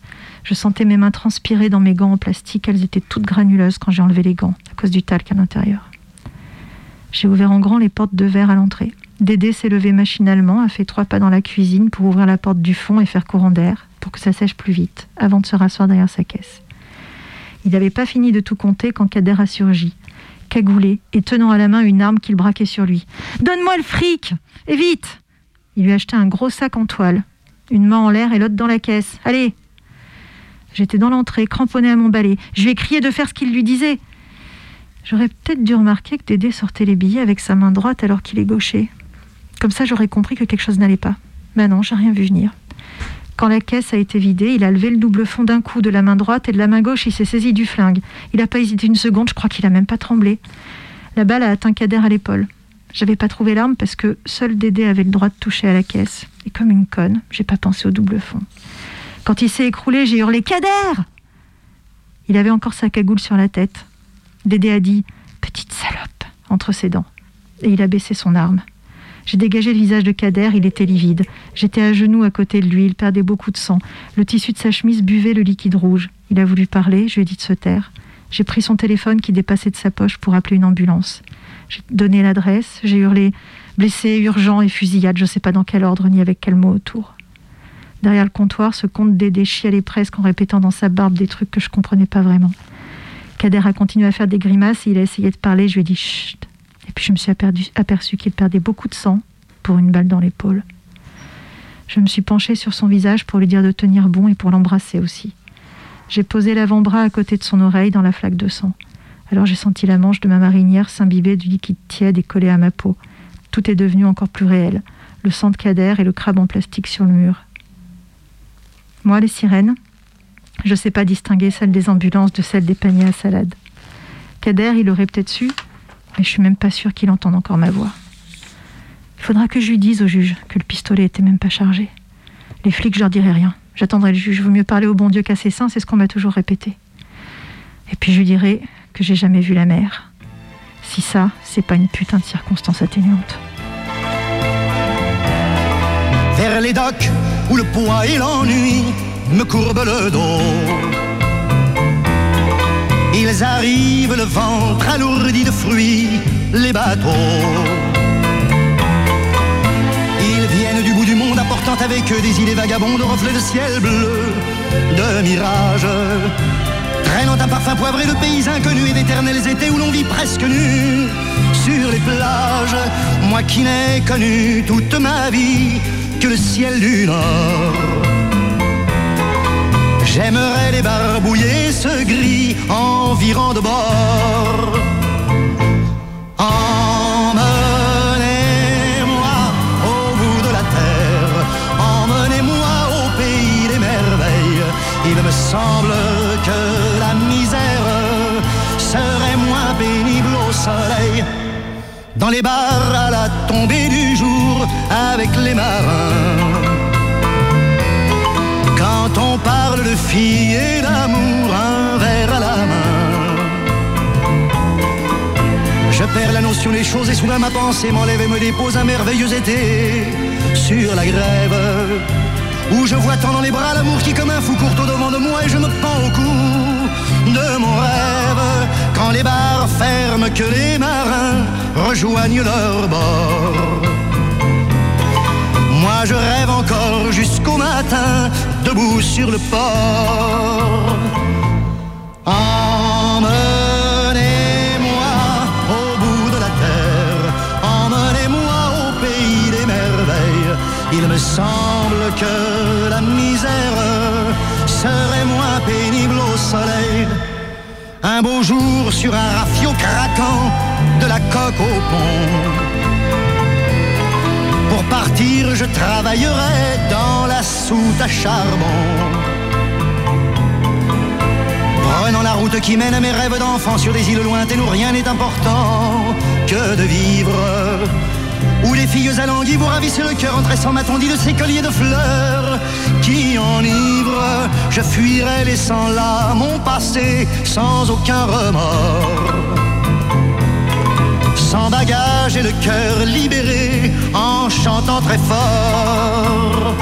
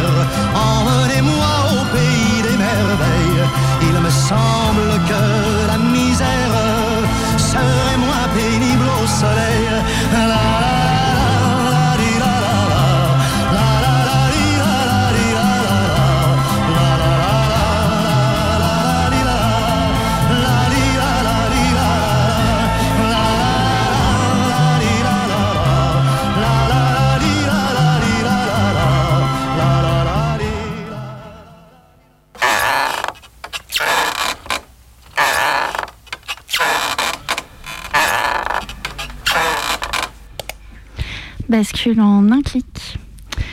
On ne sait jamais où un clic peut vous amener.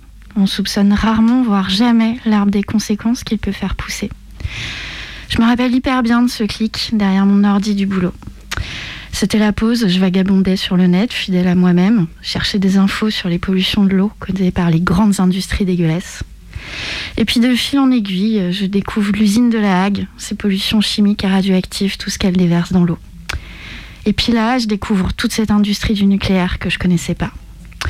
Puis je découvre aussi une info qui informe là-dessus, une info qui est basée à Lyon. En creusant un peu plus sur cet assaut qui milite contre cette putain d'industrie, et en me renseignant sur ce qu'ils font, sur ce qu'ils veulent, je tombe sur leur charte. Et puis je m'y reconnais, en fait, tout ce qu'ils qu'ils veulent, moi aussi je le veux. Et là, je la signe. Un clic. Et parce que j'ai fait ce clic, j'ai reçu par la suite leur lettre d'info. Et parce que j'ai reçu cette lettre d'info, j'ai trouvé du boulot dans cet assaut. Et par ce boulot, j'ai découvert le monde militant. J'ai découvert les squats, les collectifs autogérés. Et par ce boulot, j'ai rencontré mille belles personnes, dont la personne que j'ai le plus aimée. Des personnes qui m'ont fait découvrir d'autres lieux, d'autres collectifs, d'autres milieux. J'ai changé de ville, j'ai changé de vie. Ce clic, il paraissait pourtant vraiment anodin quand je l'ai fait. Mais il a été ma bascule. On ne sait jamais où un clic peut vous amener. thank you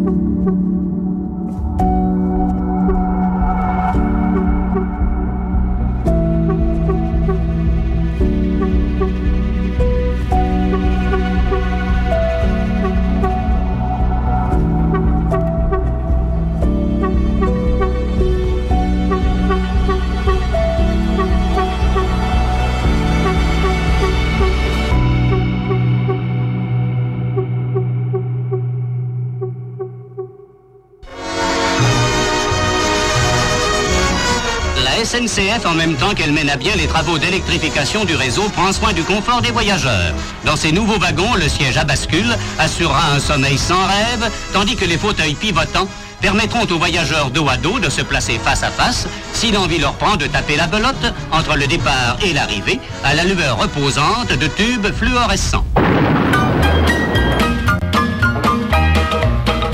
1945, Hiroshima, le monde bascule dans le nucléaire. En France, deux mois plus tard, on crée le CEA, Commissariat à l'énergie atomique, d'où viendra la Kojima. Objectif, trouver au plus vite de l'uranium pour pouvoir faire une bombe atomique. all around with a Geiger counter in my hand. I'm going out to stake me some government land. Uranium fever has gone and got me down. Deux types de bascule D. La bascule D latch, c'est celle-ci, et la bascule Edge Triggered Flip-Flop, c'est celle-ci. Et sur ce circuit, il y a plusieurs bascules D flip-flop qui fonctionnent en compteur binaire ou en diviseur de fréquence.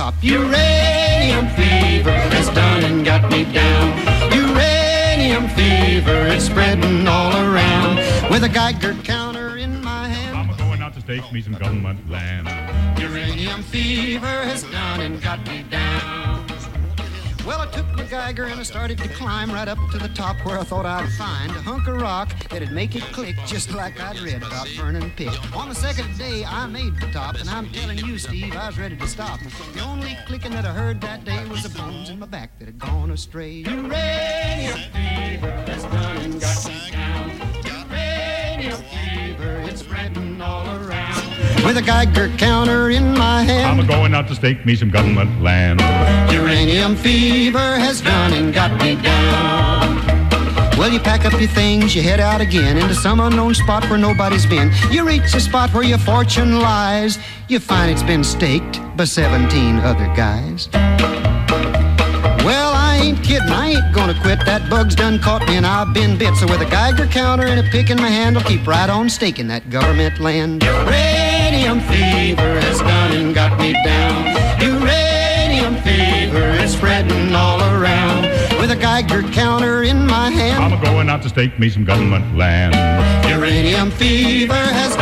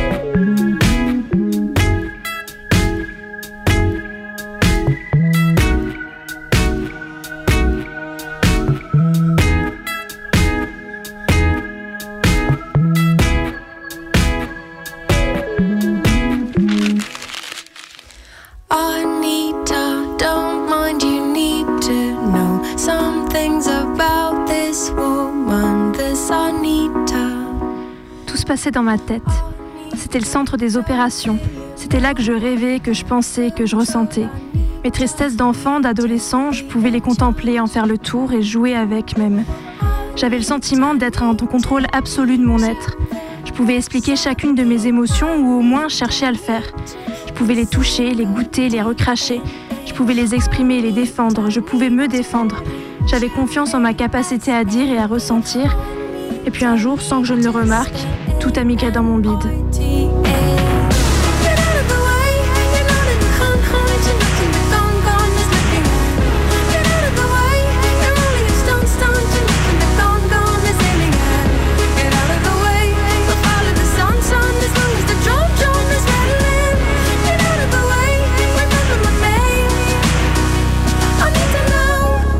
Je me suis retrouvée enfermée dans ma tête où plus rien ne faisait sens. J'étais vulnérable aux boules qui se nichaient dans ma gorge. J'étais perdue, désorientée quand mes entrailles se tordaient. Quand mon ventre devenait lourd, je restais sonnée, sans réussir à me relever, sans réussir à comprendre. Tout était sans dessus-dessous, et il a bien fallu que je me fasse à l'idée que j'allais rester ainsi, la tête en bas.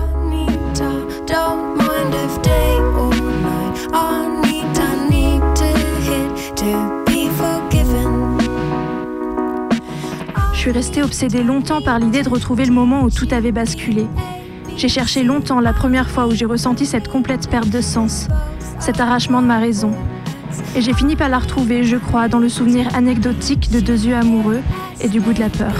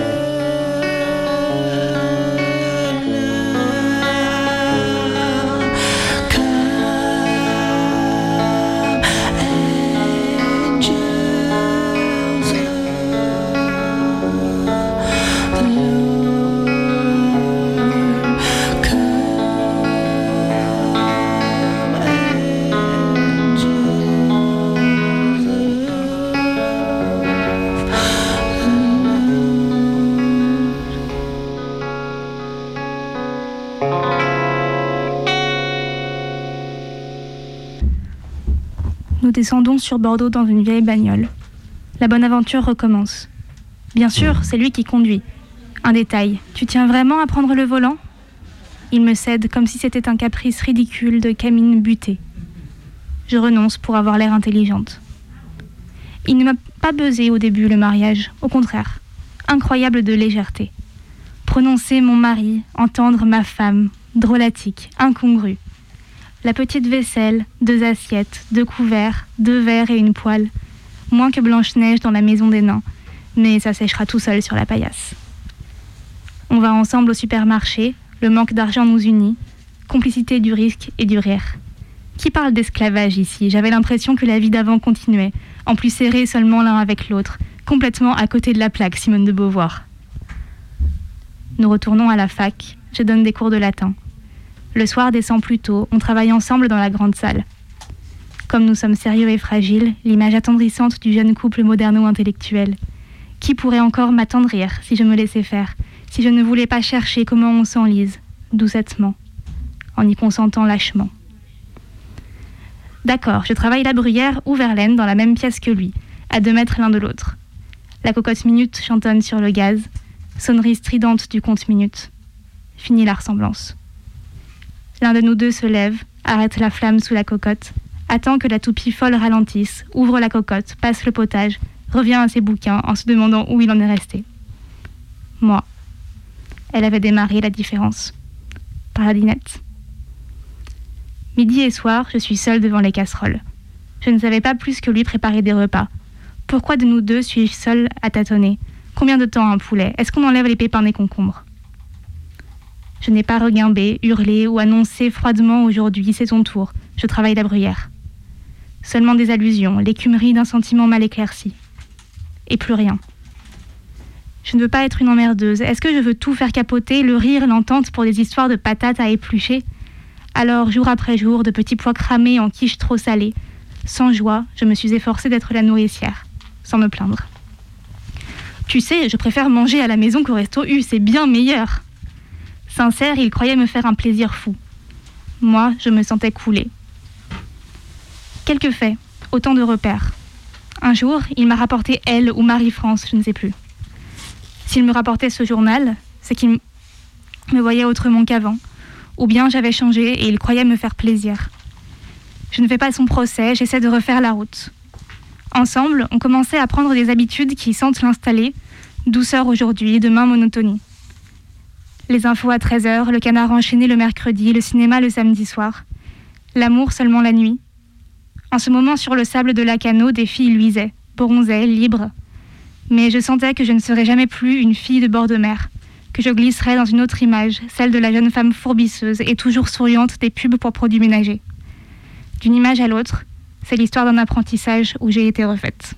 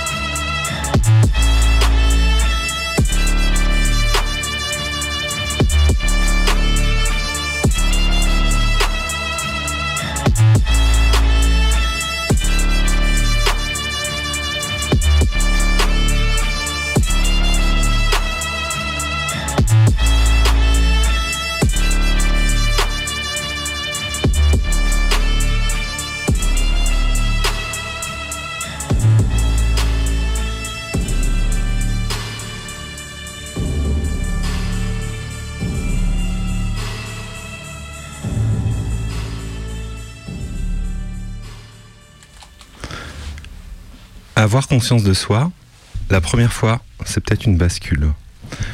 Ensuite, on s'habitue plus ou moins, mais la première fois, ça fait souvent tout bizarre. À la radio, avoir conscience de soi, ça pourrait être euh, d'entendre sa voix. Parler dans un micro et s'entendre en même temps, parler dans un micro. Entendre soi-même sa voix et être dérangé. On a toutes et tous expérimenté ça. Entendre sa voix sur un enregistrement et vouloir immédiatement tout couper. Vous vous rappelez la première fois que vous avez entendu votre voix? Se dire c'est moi cette voix? Et basculer. Non mais sérieux, c'est moi cette voix? Peut-être que quand ça nous arrive tôt, ça fait rire, ça fait sourire. T'as déjà entendu ta voix? Tu t'es déjà entendu parler Regarde, mets le casque. Le casque. Et elle, elle. C'est elle. Ça fait bizarre. Tu m'entends? Oui, Ça fait bizarre ou pas? Oui. Tu veux entendre ta maman? Coucou mon petit chat. Tu m'entends quand je te parle? Oui. Oui. Tu m'entends? Oui. et, et toi, tu veux t'entendre ou pas? Qu'est-ce qu'il y a? Qu'est-ce qu'il y a? Oh là, les cheveux dans les yeux. Récemment, moi aussi comme Elena, que vous venez d'entendre, j'ai fait pousser mes cheveux. Je les ai souvent dans les yeux. Euh, Ouais, euh, je vais raconter ma vie. Euh, souvent à la radio, j'ai essayé de faire des textes perso. Et en plus, le, le sujet de la bascule, ça s'y prête bien. C'est un sentiment que tu peux éprouver assez souvent, ce truc de la bascule. Par exemple, moi, je suis un type euh, assez nostalgique. Euh, je- peux faire ça? Vous faites ça à Minute Décousu Ok, c'est pas trop m'as-tu vu Je peux. Ok. Ok. Ok, euh, ben, vas-y. Donc ouais, voilà. euh, je sais que je suis un type assez nostalgique. Par exemple, le peu de fois où je retourne à Dijon, où j'ai vécu ma meilleure vie d'étudiant, ça me met dans un état vraiment bizarre. Je connais tous les coins de rue, les bars ont changé comme partout, mais pas mes souvenirs. Donc euh, je bascule. Je vois les murs de Dijon aujourd'hui en 2023 et je bascule directement sur ma vie d'étudiant à Dijon au début des années 2000. Je vois la rue Janin où je vis, le Vieux Léon à 20 mètres, ce bar où on sert du mauvais vin blanc aux gauchistes, le local de la CNT juste en face où un pote va faire de la formation militante tous les jeudis soirs, j'y mettrai jamais les pieds, le chez nous, le meilleur rap de la ville, les concerts de rap à la vapeur, de punk aux tanneries, les potes, les bières, les pétards, la liberté. Putain, c'était bien. Quand je relis le, vieux courrier que j'ai reçu aussi, ça me replonge directement dans l'ambiance de l'époque. Je bascule. Je me reconstruis des images très belles. Pas forcément très fidèles, mais des images qui me plaisent. Un jour, par exemple, quand j'ai relu des lettres qu'une amoureuse du collège m'avait envoyées, j'ai vu un mot de ma mère écrit distinctement dessus. Ma mère avait écrit Tu pourrais lui répondre. J'ai compris qu'elle avait tout lu. Toute ma correspondance amoureuse. Toutes ces lettres échangées avec Camille Filio. Oh, Camille Filio. En sixième, on a passé une année scolaire à se regarder de loin dans la cour de récréation, sans jamais oser se parler. Et on s'envoyait des dizaines de lettres. Camille Filio. Ma première histoire d'amour. Une bascule. Épistolaire, mais une bascule quand même. Il y a quelques années, j'ai demandé à ma mère de les relire, vu qu'elle avait déjà tout lu. Alors maman, vu que t'as déjà lu toutes ces lettres... Pourquoi tu dis ça Bah, parce que c'était écrit. Ben, J'en ai lu une, de toute évidence, mais si ça se trouve, elle traînait, t'as dû me dire, Elise, maman, ou je sais pas. Tu vois ce que je veux dire, non Maman, bon. Et puis là, c'est moi qui demande de relire les lettres de Camille. J'ai longtemps réfléchi et je me suis finalement décidée à t'écrire. Dès le premier jour où je t'ai vu, je t'ai trouvé beau. J'adore ton sourire. J'ai réussi à avoir des renseignements. Tu aimes le foot. Tu es en cinquième F. Veux-tu sortir avec moi ne Je dis rien. en sixième D. Oui. J'ai ton non. emploi du temps. Je voulais que personne ne sache que je t'aime. Mais je crois Rachid te l'a dit. Même si tu n'as rien à me dire, écris-moi. Je voudrais avoir un souvenir. Et s'il te plaît, envoie-moi une photo. Je t'aime. Ne dis rien à personne. Arthur m'a dit qu'il faut que je te parle. Alors, Comme je n'ose pas à l'oral, je t'écris. Tu sais, pendant les vacances, j'ai attendu chaque jour que tu m'écris. Tu ne peux pas savoir comme je suis heureuse que tu m'aies répondu. Tu sais, je crois que c'est la première fois que je suis aussi amoureuse d'un. Je t'ai mis mon emploi du temps au dos de la J'espère que tu n'as dit à personne que je t'avais écrit.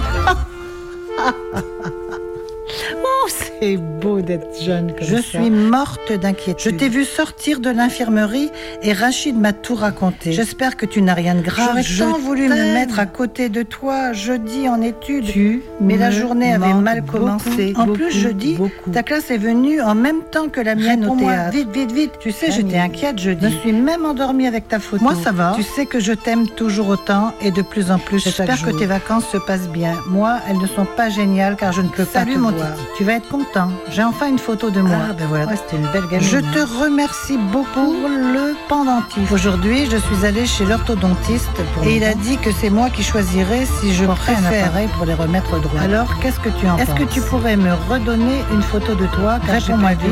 Je pars à Toulouse, Je m'excuse de ne pas avoir écrit plus tôt, mais je suis partie au bord de la mer. Je ne m'ennuie pas car il y a beaucoup d'animaux. Un chien, deux chats, un lapin. Bon, eh bien, je te laisse car je vais à la plage.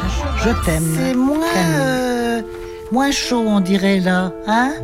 Je suis désolée de te dire ça, mais je ne suis plus amoureuse de toi. Si tu veux m'écrire quand même, tu peux, car une lettre fait toujours plaisir.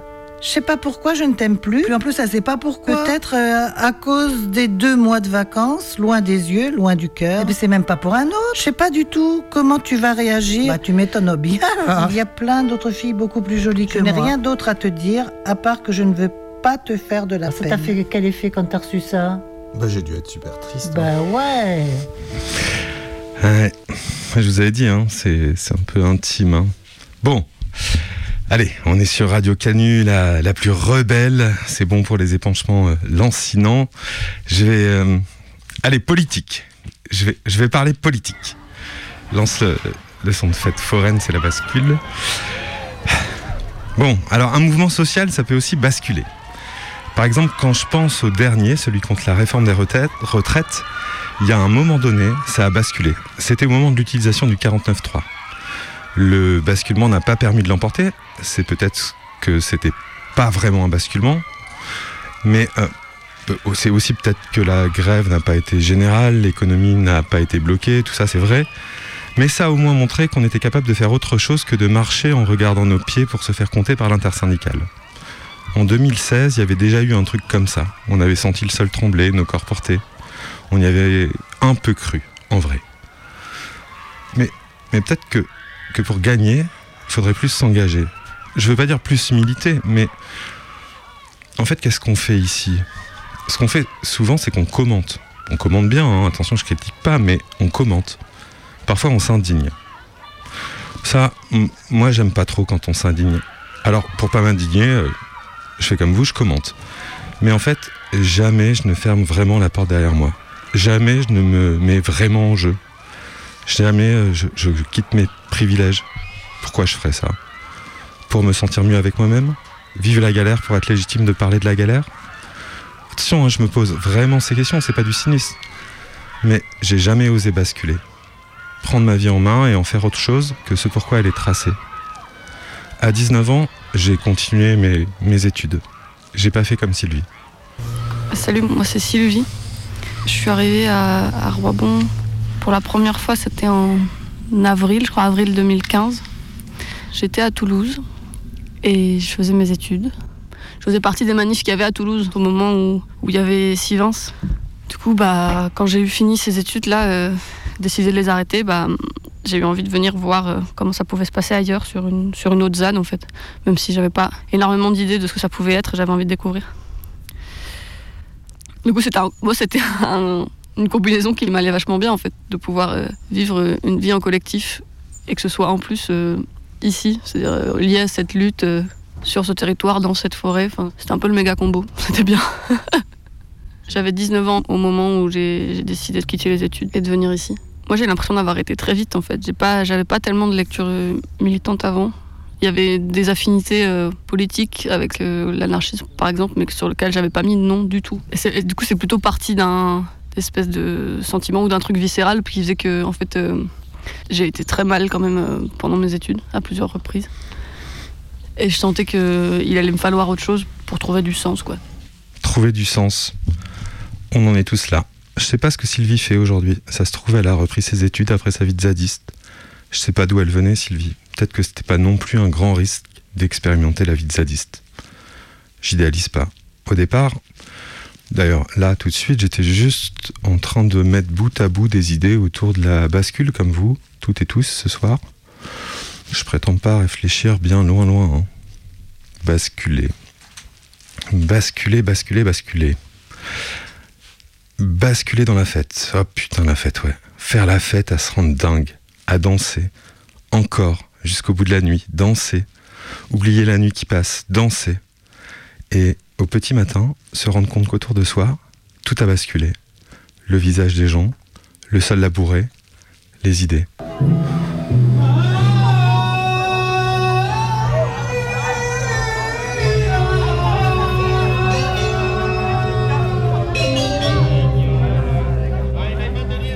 Tu peux prendre du son.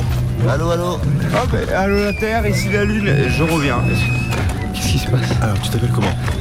Thibaut. T'es là depuis quand, Thibaut? Ouais. T'es en forme, Thibaut.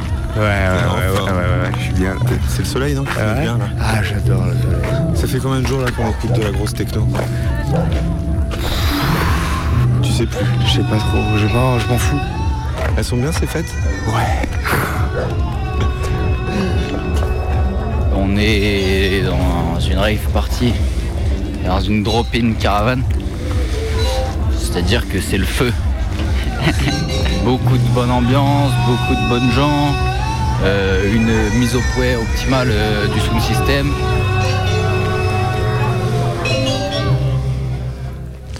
Mais en vrai, en vrai de vrai, si je devais parler de ma plus grande bascule, c'est. C'est d'être devenu papa. C'est un peu con de dire ça, hein. Un peu attendu. Mais bon, je vous le dis quand même. La petite que vous avez entendue tout à- l'heure, Elena, je l'ai rencontrée quand elle avait 3 ans, quand je l'ai enregistrée. Enfin, j'ai d'abord rencontré sa maman, puis j'ai rencontré Elena. Et Elena et sa maman sont venus me rejoindre il y a un an, à Lyon. Et tous les matins, elles montent les pentes pour rejoindre l'école.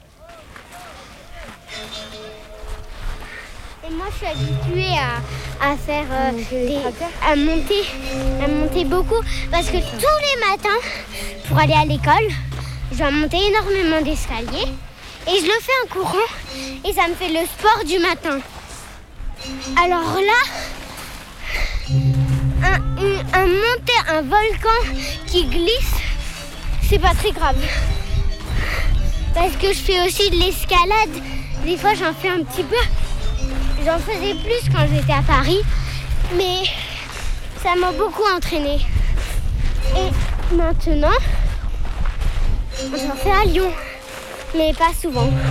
Là, nous sommes bientôt euh, tout en haut du volcan. Il s'appelle Netna et nous, nous allons regarder une méga bonne vue que vous ne pouvez pas voir puisque c'est des micros. Mais vous pouvez l'entendre maintenant. On va.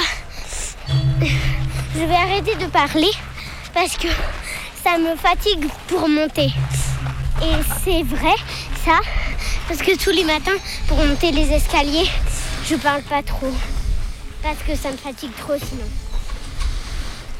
Vivre avec Elena, ça bouscule. Ça bascule. Allez, Luigi, respire. C'est cool.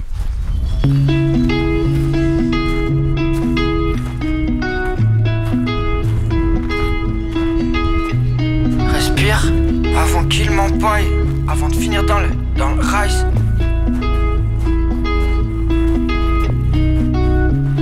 Avant qu'il m'empaille, avant de finir dans le, dans le rice. Respire, c'est cool. Colle au rythme sans les battements avant que le désir s'étouffe. Que nos corps soient plus que des fragments. Je serai ta rime et puis tu seras ma rêve. Ma Maréline et moi ton rêve. On fera notre vie ensemble comme JCP. On s'était dans ce dream ensemble, plus besoin de pioncer. Respire, c'est cool. Colle au rythme sans les battements avant que le désir s'étouffe des fragments, je serai ta rime et puis tu seras ma ref Ma Maréline et moi ton ref On fera notre vie ensemble comme JCP On s'est tête dans ce dream, ensemble plus besoin de pire On respire, de son vision quand nos deux corps s'embrassent. Même après 5 jours je redescends pas. Des fois si près de la lune, le lendemain fait les 100 pas. Cause pas avec ses bourgeois, t'es comme moi, tu les sens pas. Fuck un aller-retour, prends le vol direct. Droite quand tu retournes pas, ça ne fait qu'empirer. T'embrasse sur un cheval, sur un grand T-Rex. Besoin que d'un de l'autre pour s'en tirer. Donc tu sais comme ainsi que je fais par passion. J'aimerais assister à notre chute plutôt patiente. J'en fous partout, c'est pas du Nutella. Stem ça la merde, putain tout est là. Mes deux pieds dans la terre, mais bien la tête ailleurs. Je compte tout gars bien, mes maçons son me ailleurs. Pour toutes les momies, toutes celles qu'on a fait baver. Et pour tous les petits refs qui découvrent le pavé. Des pieds dans la terre, la tête ailleurs. Pour tous mes gars bien, mes maçons mes ferrailleurs. Pour toutes les momies, toutes celles qu'on a fait baver. Pour tous les petits rêves qui découvrent le pavé.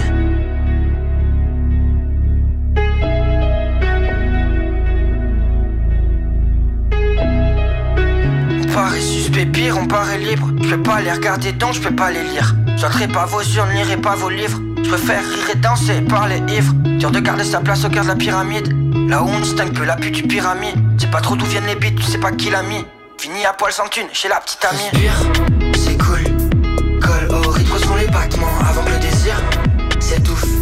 Que nos corps soient plus que des fragments. Je serai ta rime et puis tu seras ma rêve. Ma Maréline et moi ton Paul rêve. On fera notre vie ensemble comme JCP. On s'est tête dans ce dream ensemble, plus besoin de pioncer. Respire, c'est cool. Colle au rythme sont les battements avant que le désir s'étouffe. Soient plus que des fragments. Je serai ta rime et puis tu seras ma rêve. Ma Maréline et moi ton Paul rêve. On fera notre vie ensemble comme JCP. On s'est tête dans ce dream ensemble, plus besoin de pioncer. Respire, on fera pas la pute ni le cavalier. Je des hit machine love pour plus travailler.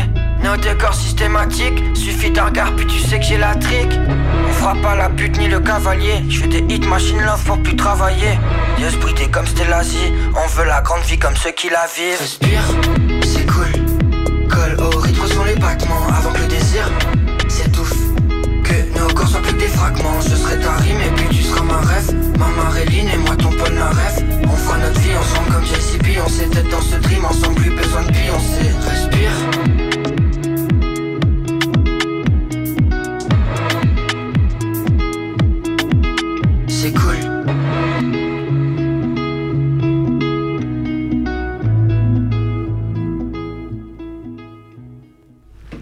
Comment faire basculer un monument. La clé pour démonter un monument est de laisser la gravité travailler pour vous. Il vous faudra enrouler des chaînes depuis le haut du monument jusqu'à environ un tiers plus bas. Pour un monument d'environ 3 mètres, vous aurez donc besoin d'un peu plus de 30 personnes.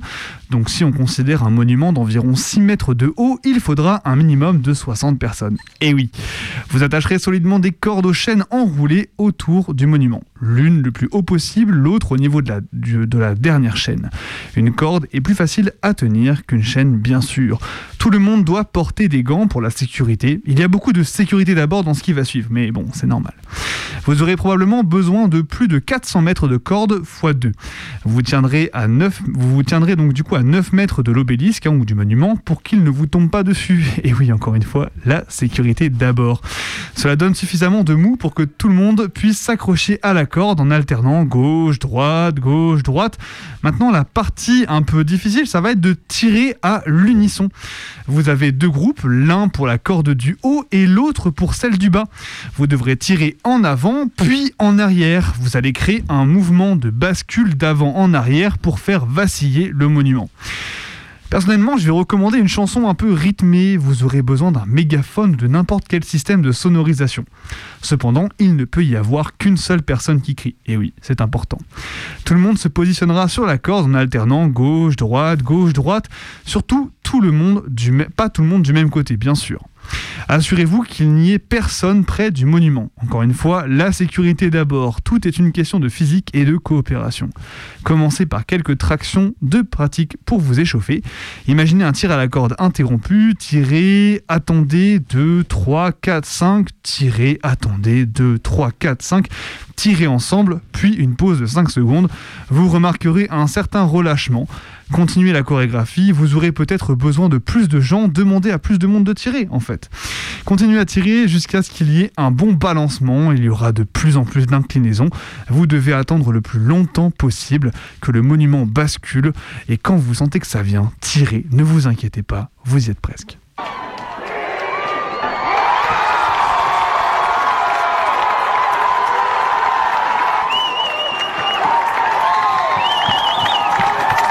Bim, bam, boum. Tout a commencé en Martinique. un département d'outre-mer français. Le 22 mai, un groupe de militants déboulonne une statue de Victor Schulcher. La République est scandalisée, mais elle est loin d'imaginer ce qui va suivre. Trois jours plus tard, aux États-Unis, la police assassine un homme afro-américain sous le regard des caméras. La planète entière découvre avec horreur le supplice de George Floyd. Et partout dans le monde occidental, les statues coloniales se mettent à tomber. Partout, sauf en France métropolitaine. Un jour, on a bien recouvert la statue de Gallieni avec un tissu noir. On s'est fait choper, j'ai passé quelques heures au poste de police, mais ça reste très symbolique. En réalité, aucun déboulonnage n'a été fait en France européenne. Pourtant, l'opinion publique française est terrifiée à l'idée qu'on puisse effacer son histoire.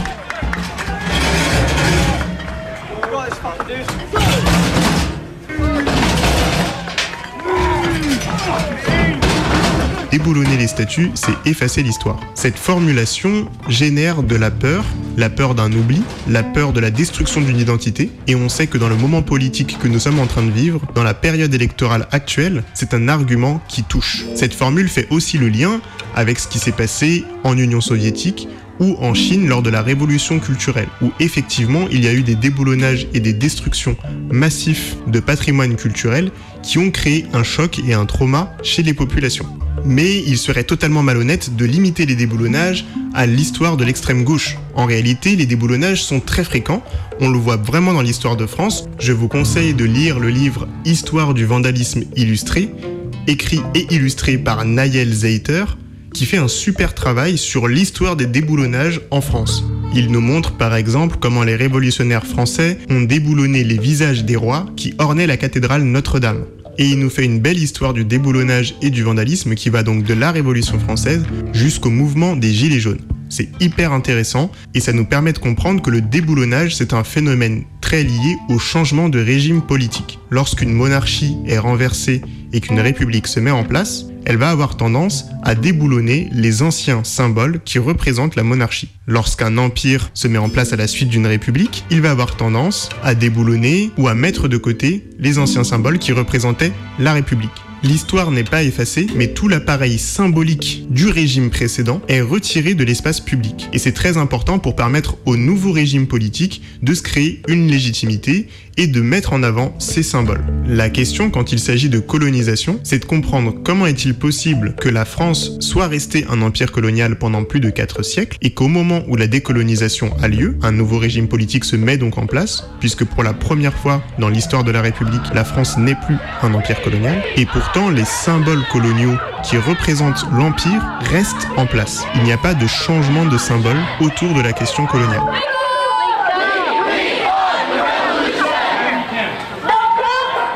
Est-ce que les monuments en eux-mêmes ne sont pas des manières d'effacer l'histoire Puisqu'un monument consacre toujours un seul élément, par exemple Joseph Gallieni, en oubliant tous les tirailleurs sénégalais qui ont lutté dans la conquête de Madagascar, en oubliant tous les malgaches qui ont lutté contre la conquête de Madagascar. Joseph Gallieni, en tant que symbole, permet d'effacer toute cette partie de l'histoire. Et pire, lorsque les réactionnaires se concentrent sur Gallieni, héros de la Première Guerre mondiale, c'est une manière d'effacer toute la carrière militaire de Gallieni, qui est une carrière coloniale.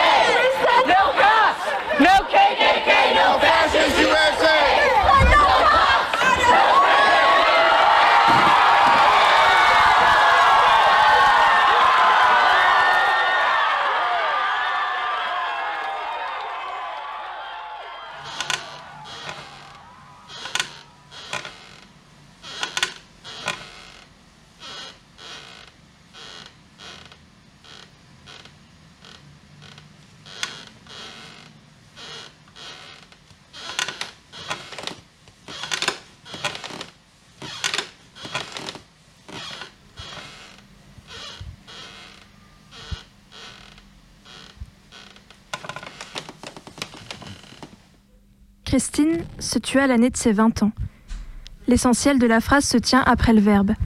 Se contenter d'écrire que Christine se tua n'aurait pas sonné pareil. Il faut préciser son âge. Elle était encore jeune. On la pose à son acte comme pour en renforcer la teneur dramatique. Elle n'avait que 20 ans. Dans cet âge sont nichés les lieux communs qu'on entend en funérailles des jeunes gens et des morts accidentelles. Mourir à 20 ans ne ferait apparemment pas partie de l'ordre naturel des choses, se suicider à cet âge encore moins. 20 ans, c'est trop jeune. C'est trop tôt pour avoir fait ce qu'on appelle l'expérience de la vie. 20 ans n'est pas un âge raisonnable, c'est un âge de passion. Le suicide d'une vingtenaire est une erreur. On refuse de croire qu'on puisse choisir consciemment de ne plus vivre avant même d'avoir réellement vécu, de s'être épuisé à lutter contre moult péripéties. C'est peut-être même un peu effrayant d'envisager que 20 ans peuvent suffire pour en arriver à penser que vivre n'en vaut pas la peine. Alors lorsqu'on précise que Christine n'avait que 20 ans, c'est pour souligner l'immaturité de son geste, la valeur irréfléchie d'un suicide qui ne serait que le fruit d'un passage à vide ou d'une peine trop passionnée. Aujourd'hui, c'est à mon tour d'avoir 20 ans.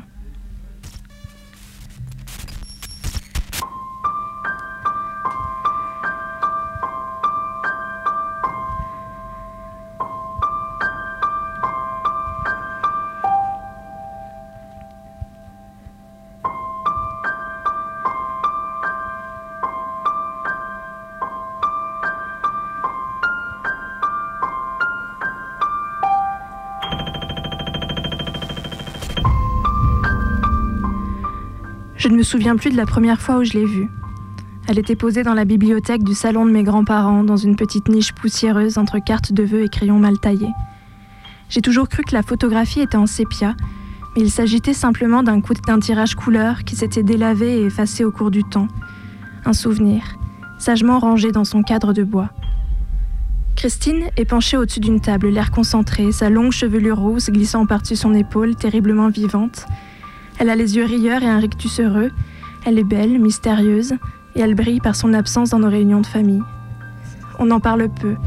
Toutes les familles ont leurs histoires, leurs fantômes, leurs silences émus. Cette tante, disparue longtemps avant la naissance de ses neveux et nièces, est notre drame à nous. Parler d'elle n'est pas vraiment un tabou, plutôt un consensus sur le fait qu'il est inutile de remuer le passé. Parfois, son nom s'échappe d'une pensée, de lèvres distraites. Il jaillit sans prévenir au détour d'une conversation, comme si c'était un mot banal et sans conséquence. L'effet est saisissant. L'atmosphère s'apesantit, le flot de paroles ralentit. Chaque phrase prononcée à partir de là doit être pesée avec soin. On sent planer autour de nous non pas Christine mais le drame. La fille, la sœur, la tante se tiendra à jamais dans l'ombre de son propre cadavre. La génération de mon père a laissé deux vides autour de notre table de famille, mais lorsque j'étais enfant, seule Christine manquait à l'appel. Je ne l'avais jamais connue, et pourtant elle a toujours habité mes rêves, grande sœur imaginaire au sourire éteint. Je recollais patiemment les fragments qui me parvenaient de sa vie, glanés dans les conversations. Je partageais avec elle une position dans ma fratrie qui me la rendait plus proche que ne l'aurait dû être une tante décédée. Unique fille entourée de cinq frères, Christine avait dû vivre, comme je le vivais moi, une enfance joyeuse mais à l'insidieuse solitude. Grandir fille entourée de frères, c'est apprendre à exister coûte que coûte, à s'imposer, s'intégrer, tout en ne dépassant jamais cet obstacle qui nous sépare de ceux avec qui on partage alors tout. Les frères entre eux créent un commun qui échappera toujours à la sœur isolée. Grandir seul avec des frères, c'est grandir isolé à la fois dans sa propre fratrie et dans un genre dont on assimile trop tard ou trop mal les codes. Pour courir après ses frères, gommer rageusement toutes les différences que la famille, que l'école, le monde entier voudrait qu'il y ait entre vous. Refuser de répondre au féminin pour se rapprocher d'un masculin que l'on ne sera jamais. Puis les années passent, la fratrie perd de son poids, mais le genre, lui, pèse de plus en plus lourd. On reste assigné à la lisière du féminin, dans lequel on ne se reconnaît pas tout à fait. Grandir seul avec des frères, c'est subir cette double solitude, celle de la fratrie et celle du genre. Se sentir homme à bien des égards et chercher toujours une place qui n'existe pas. Une place que Christine et moi partagions.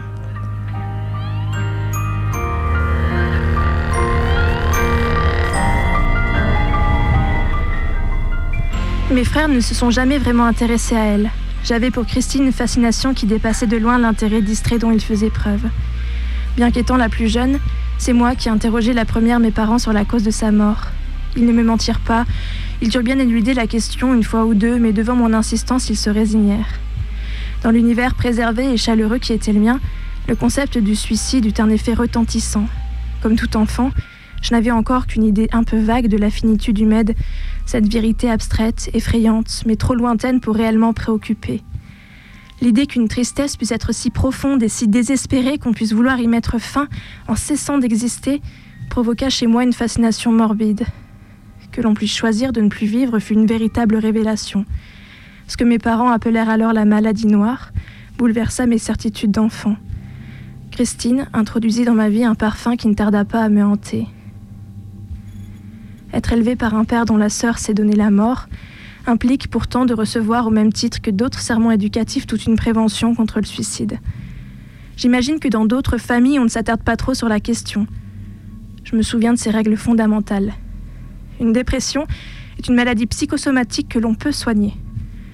Il ne faut jamais sous-estimer la capacité de résilience de l'être humain et par conséquent ne jamais croire qu'un malheur puisse être trop grand pour être surmonté. Il n'y a pas de honte à confier sa tristesse à ses proches. Les enfants n'ont pas le droit de mourir avant leurs parents. Les enfants n'ont pas le droit de mourir avant leurs parents. Cet interdit absurde était explicitement posé, avec comme sentence en cas de bravade le malheur éternel de nos géniteurs. Ce qui était alors une preuve d'amour rassurante deviendra des années plus tard un garde-fou si solidement ancré dans mes certitudes qu'il contiendra mes pires élans de désespoir. Ce malheur éternel, dont ma mort menacerait mes proches, se concrétisait en effet sous mes yeux d'enfant. Je le voyais à l'œuvre quand, 40 ans après le drame, mon grand-père débordait encore de chagrin à l'évocation de sa fille. Je pouvais le sentir. Le salon de l'appartement familial, en juin 1981, mais c'est si tangible que j'avais l'impression d'y être, d'y avoir été. Comment, hanté par ces souvenirs qui ne m'avaient jamais appartenu, aurais-je pu entretenir la moindre illusion sur les conséquences d'un tel acte?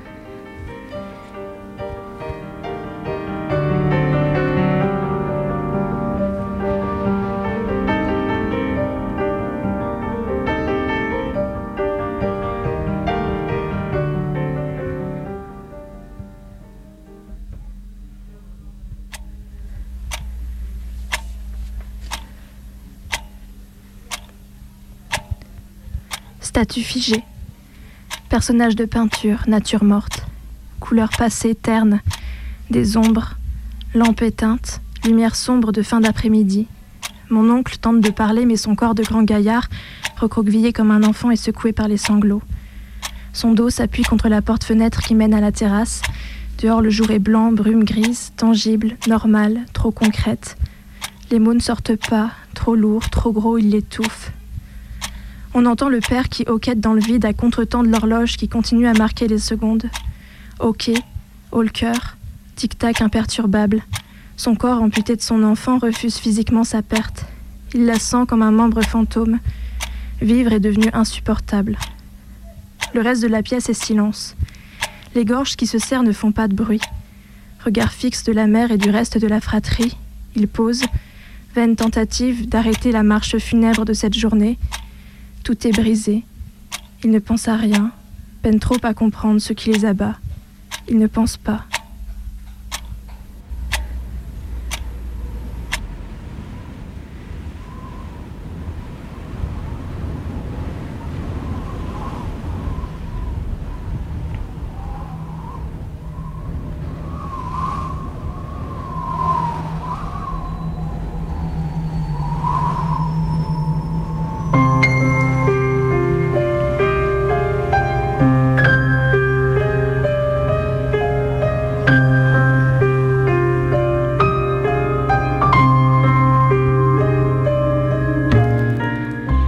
Christine était une gamine heureuse. Il n'y a qu'à parcourir les albums photos pour s'en convaincre. Éternellement souriante aux côtés des mous parfois boudeuses de ses frères, elle témoignait d'une joie de vivre un peu naïve. Un enfant est une éponge qui reçoit sans filtre le regard que son environnement direct porte sur lui. Unique fille, elle devait nécessairement recevoir une attention particulière. À ceci ajouter l'éternelle extase des adultes gaga devant ses fossettes et ses jolies boucles. Il est probable que Christine ait été rayonnante simplement parce que c'était ce qu'on attendait d'elle, ce qui lui procurait louange et amour. Être heureuse en soi, relevée d'un instinct primaire de bambin. Sur les photos, il y a les trottoirs sales de la ville neuve et la montagne, les clichés rigides de l'école bordelaise et ceux avant-gardistes de l'école grenobloise aux idéaux 68 arts. Dans le sud-ouest, Christine était une enfant souriante et joueuse. Elle maternait ses frères, faisait ses devoirs et s'acquittait son rôle de petite fille sage. Mes grands-parents étaient encore de jeunes parents, guidés dans leurs tâches par leur propre éducation rigoureuse et sévère, profondément catholique et rythmée de séjours douloureux en internat et de leçons de catéchisme. Mon grand-père, qui venait de se faire licencier après des années de harcèlement moral, peinait à reprendre pied. Ma grand-mère et lui s'alignaient encore, comme par défaut, sur le spectre bientôt dépassé du maître d'école au teint grisâtre et à la règle métallique. Mais lentement, le monde changeait, et eux avaient soif de changement, ils cherchaient à s'en emparer, à s'ouvrir à ces horizons exaltants, exaltés par le climat politique. Grâce au soutien des camarades du syndicat, mon grand-père parvint à se faire embaucher par la même entreprise qu'il avait licenciée quelques années plus tôt. Et il put revenir s'installer à Grenoble, dans l'une de ces nouvelles cités de béton, ces grands ensembles aux mille fenêtres, se rêvant d'accueillir les classes ouvrières, immigrées, classes moyennes. Ils étaient socialistes. Débutèrent les réunions, les associations, l'engagement syndicaliste passionné dans la plus complète désapprobation des beaux-parents. C'était l'année 1968. Les enfants de grévistes se voyaient offrir des repas gratuits à la cantine scolaire. Christine détesta cela.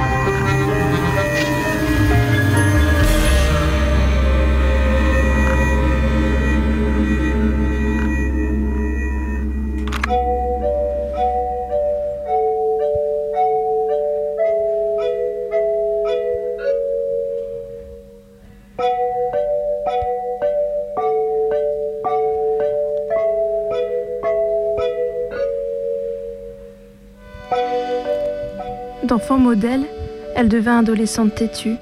Son entrée dans l'âge de tous les possibles bénéficiait d'un climat libertaire grisant.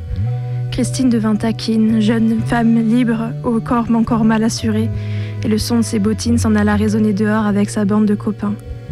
Il n'y avait là pas réellement de marque d'opposition à l'autorité parentale. L'autorité parentale se faisait simplement plus permissive, n'attendait plus tant la soumission que l'indépendance. On voulait des ados libres et des brouillards, jeunes fous autogérés. Christine brillait aux yeux de tous en prenant vivement la parole dans les débats familiaux, en s'affirmant comme adulte ou en agissant comme telle, ou du moins en essayant. Elle rentrait peu à l'appartement. Dès le collège, elle fit du bitume de la Villeneuve la scène de ses amitiés. Elle y jouait sa jeunesse, la rue était alors innocente, elle était l'espace de liberté de la petite bande qu'elle avait intégrée. C'était le lieu des premiers débats, des premiers amours, cigarettes et alcool, celui des grandes vérités.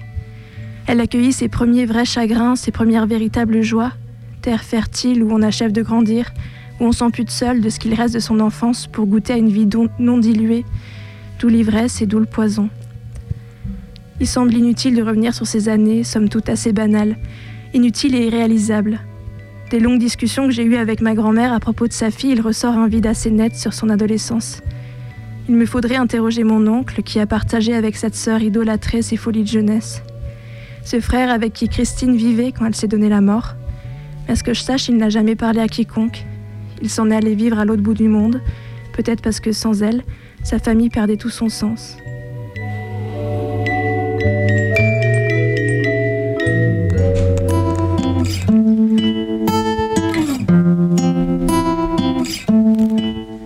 En entrant au lycée, Christine changea de fréquentation. Selon ma grand-mère, c'est le point de départ de tout ce qui suivit. Elle délaissa ses amis d'enfance pour d'autres plus aventureux. Ils fuguaient, droguent, sortaient, se droguaient. Je les imagine au fond d'une salle de classe, devant des feuilles froissées et couvertes d'écritures brouillonnes, toisant un prof malheureux de toute leur arrogance.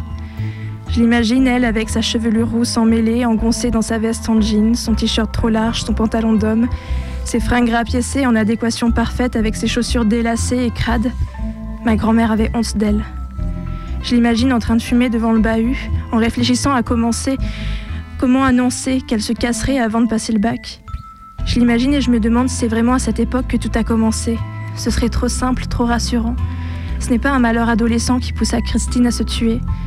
Une gamine heureuse ne peut-elle pas simplement devenir une adulte malheureuse? C'est là la torture de ceux qui restent. Comprendre le pourquoi et se demander ce qu'on aurait pu faire. L'art subtil du deuil nous conduit à désigner coupable des événements anecdotiques qu'il aurait été impossible de prévenir. Mais le suicide est un processus lent, un enchaînement de pensées, d'actes et de désillusions. Il ne résulte pas d'un accident, mais d'un infléchissement subtil du regard que l'on porte sur le monde.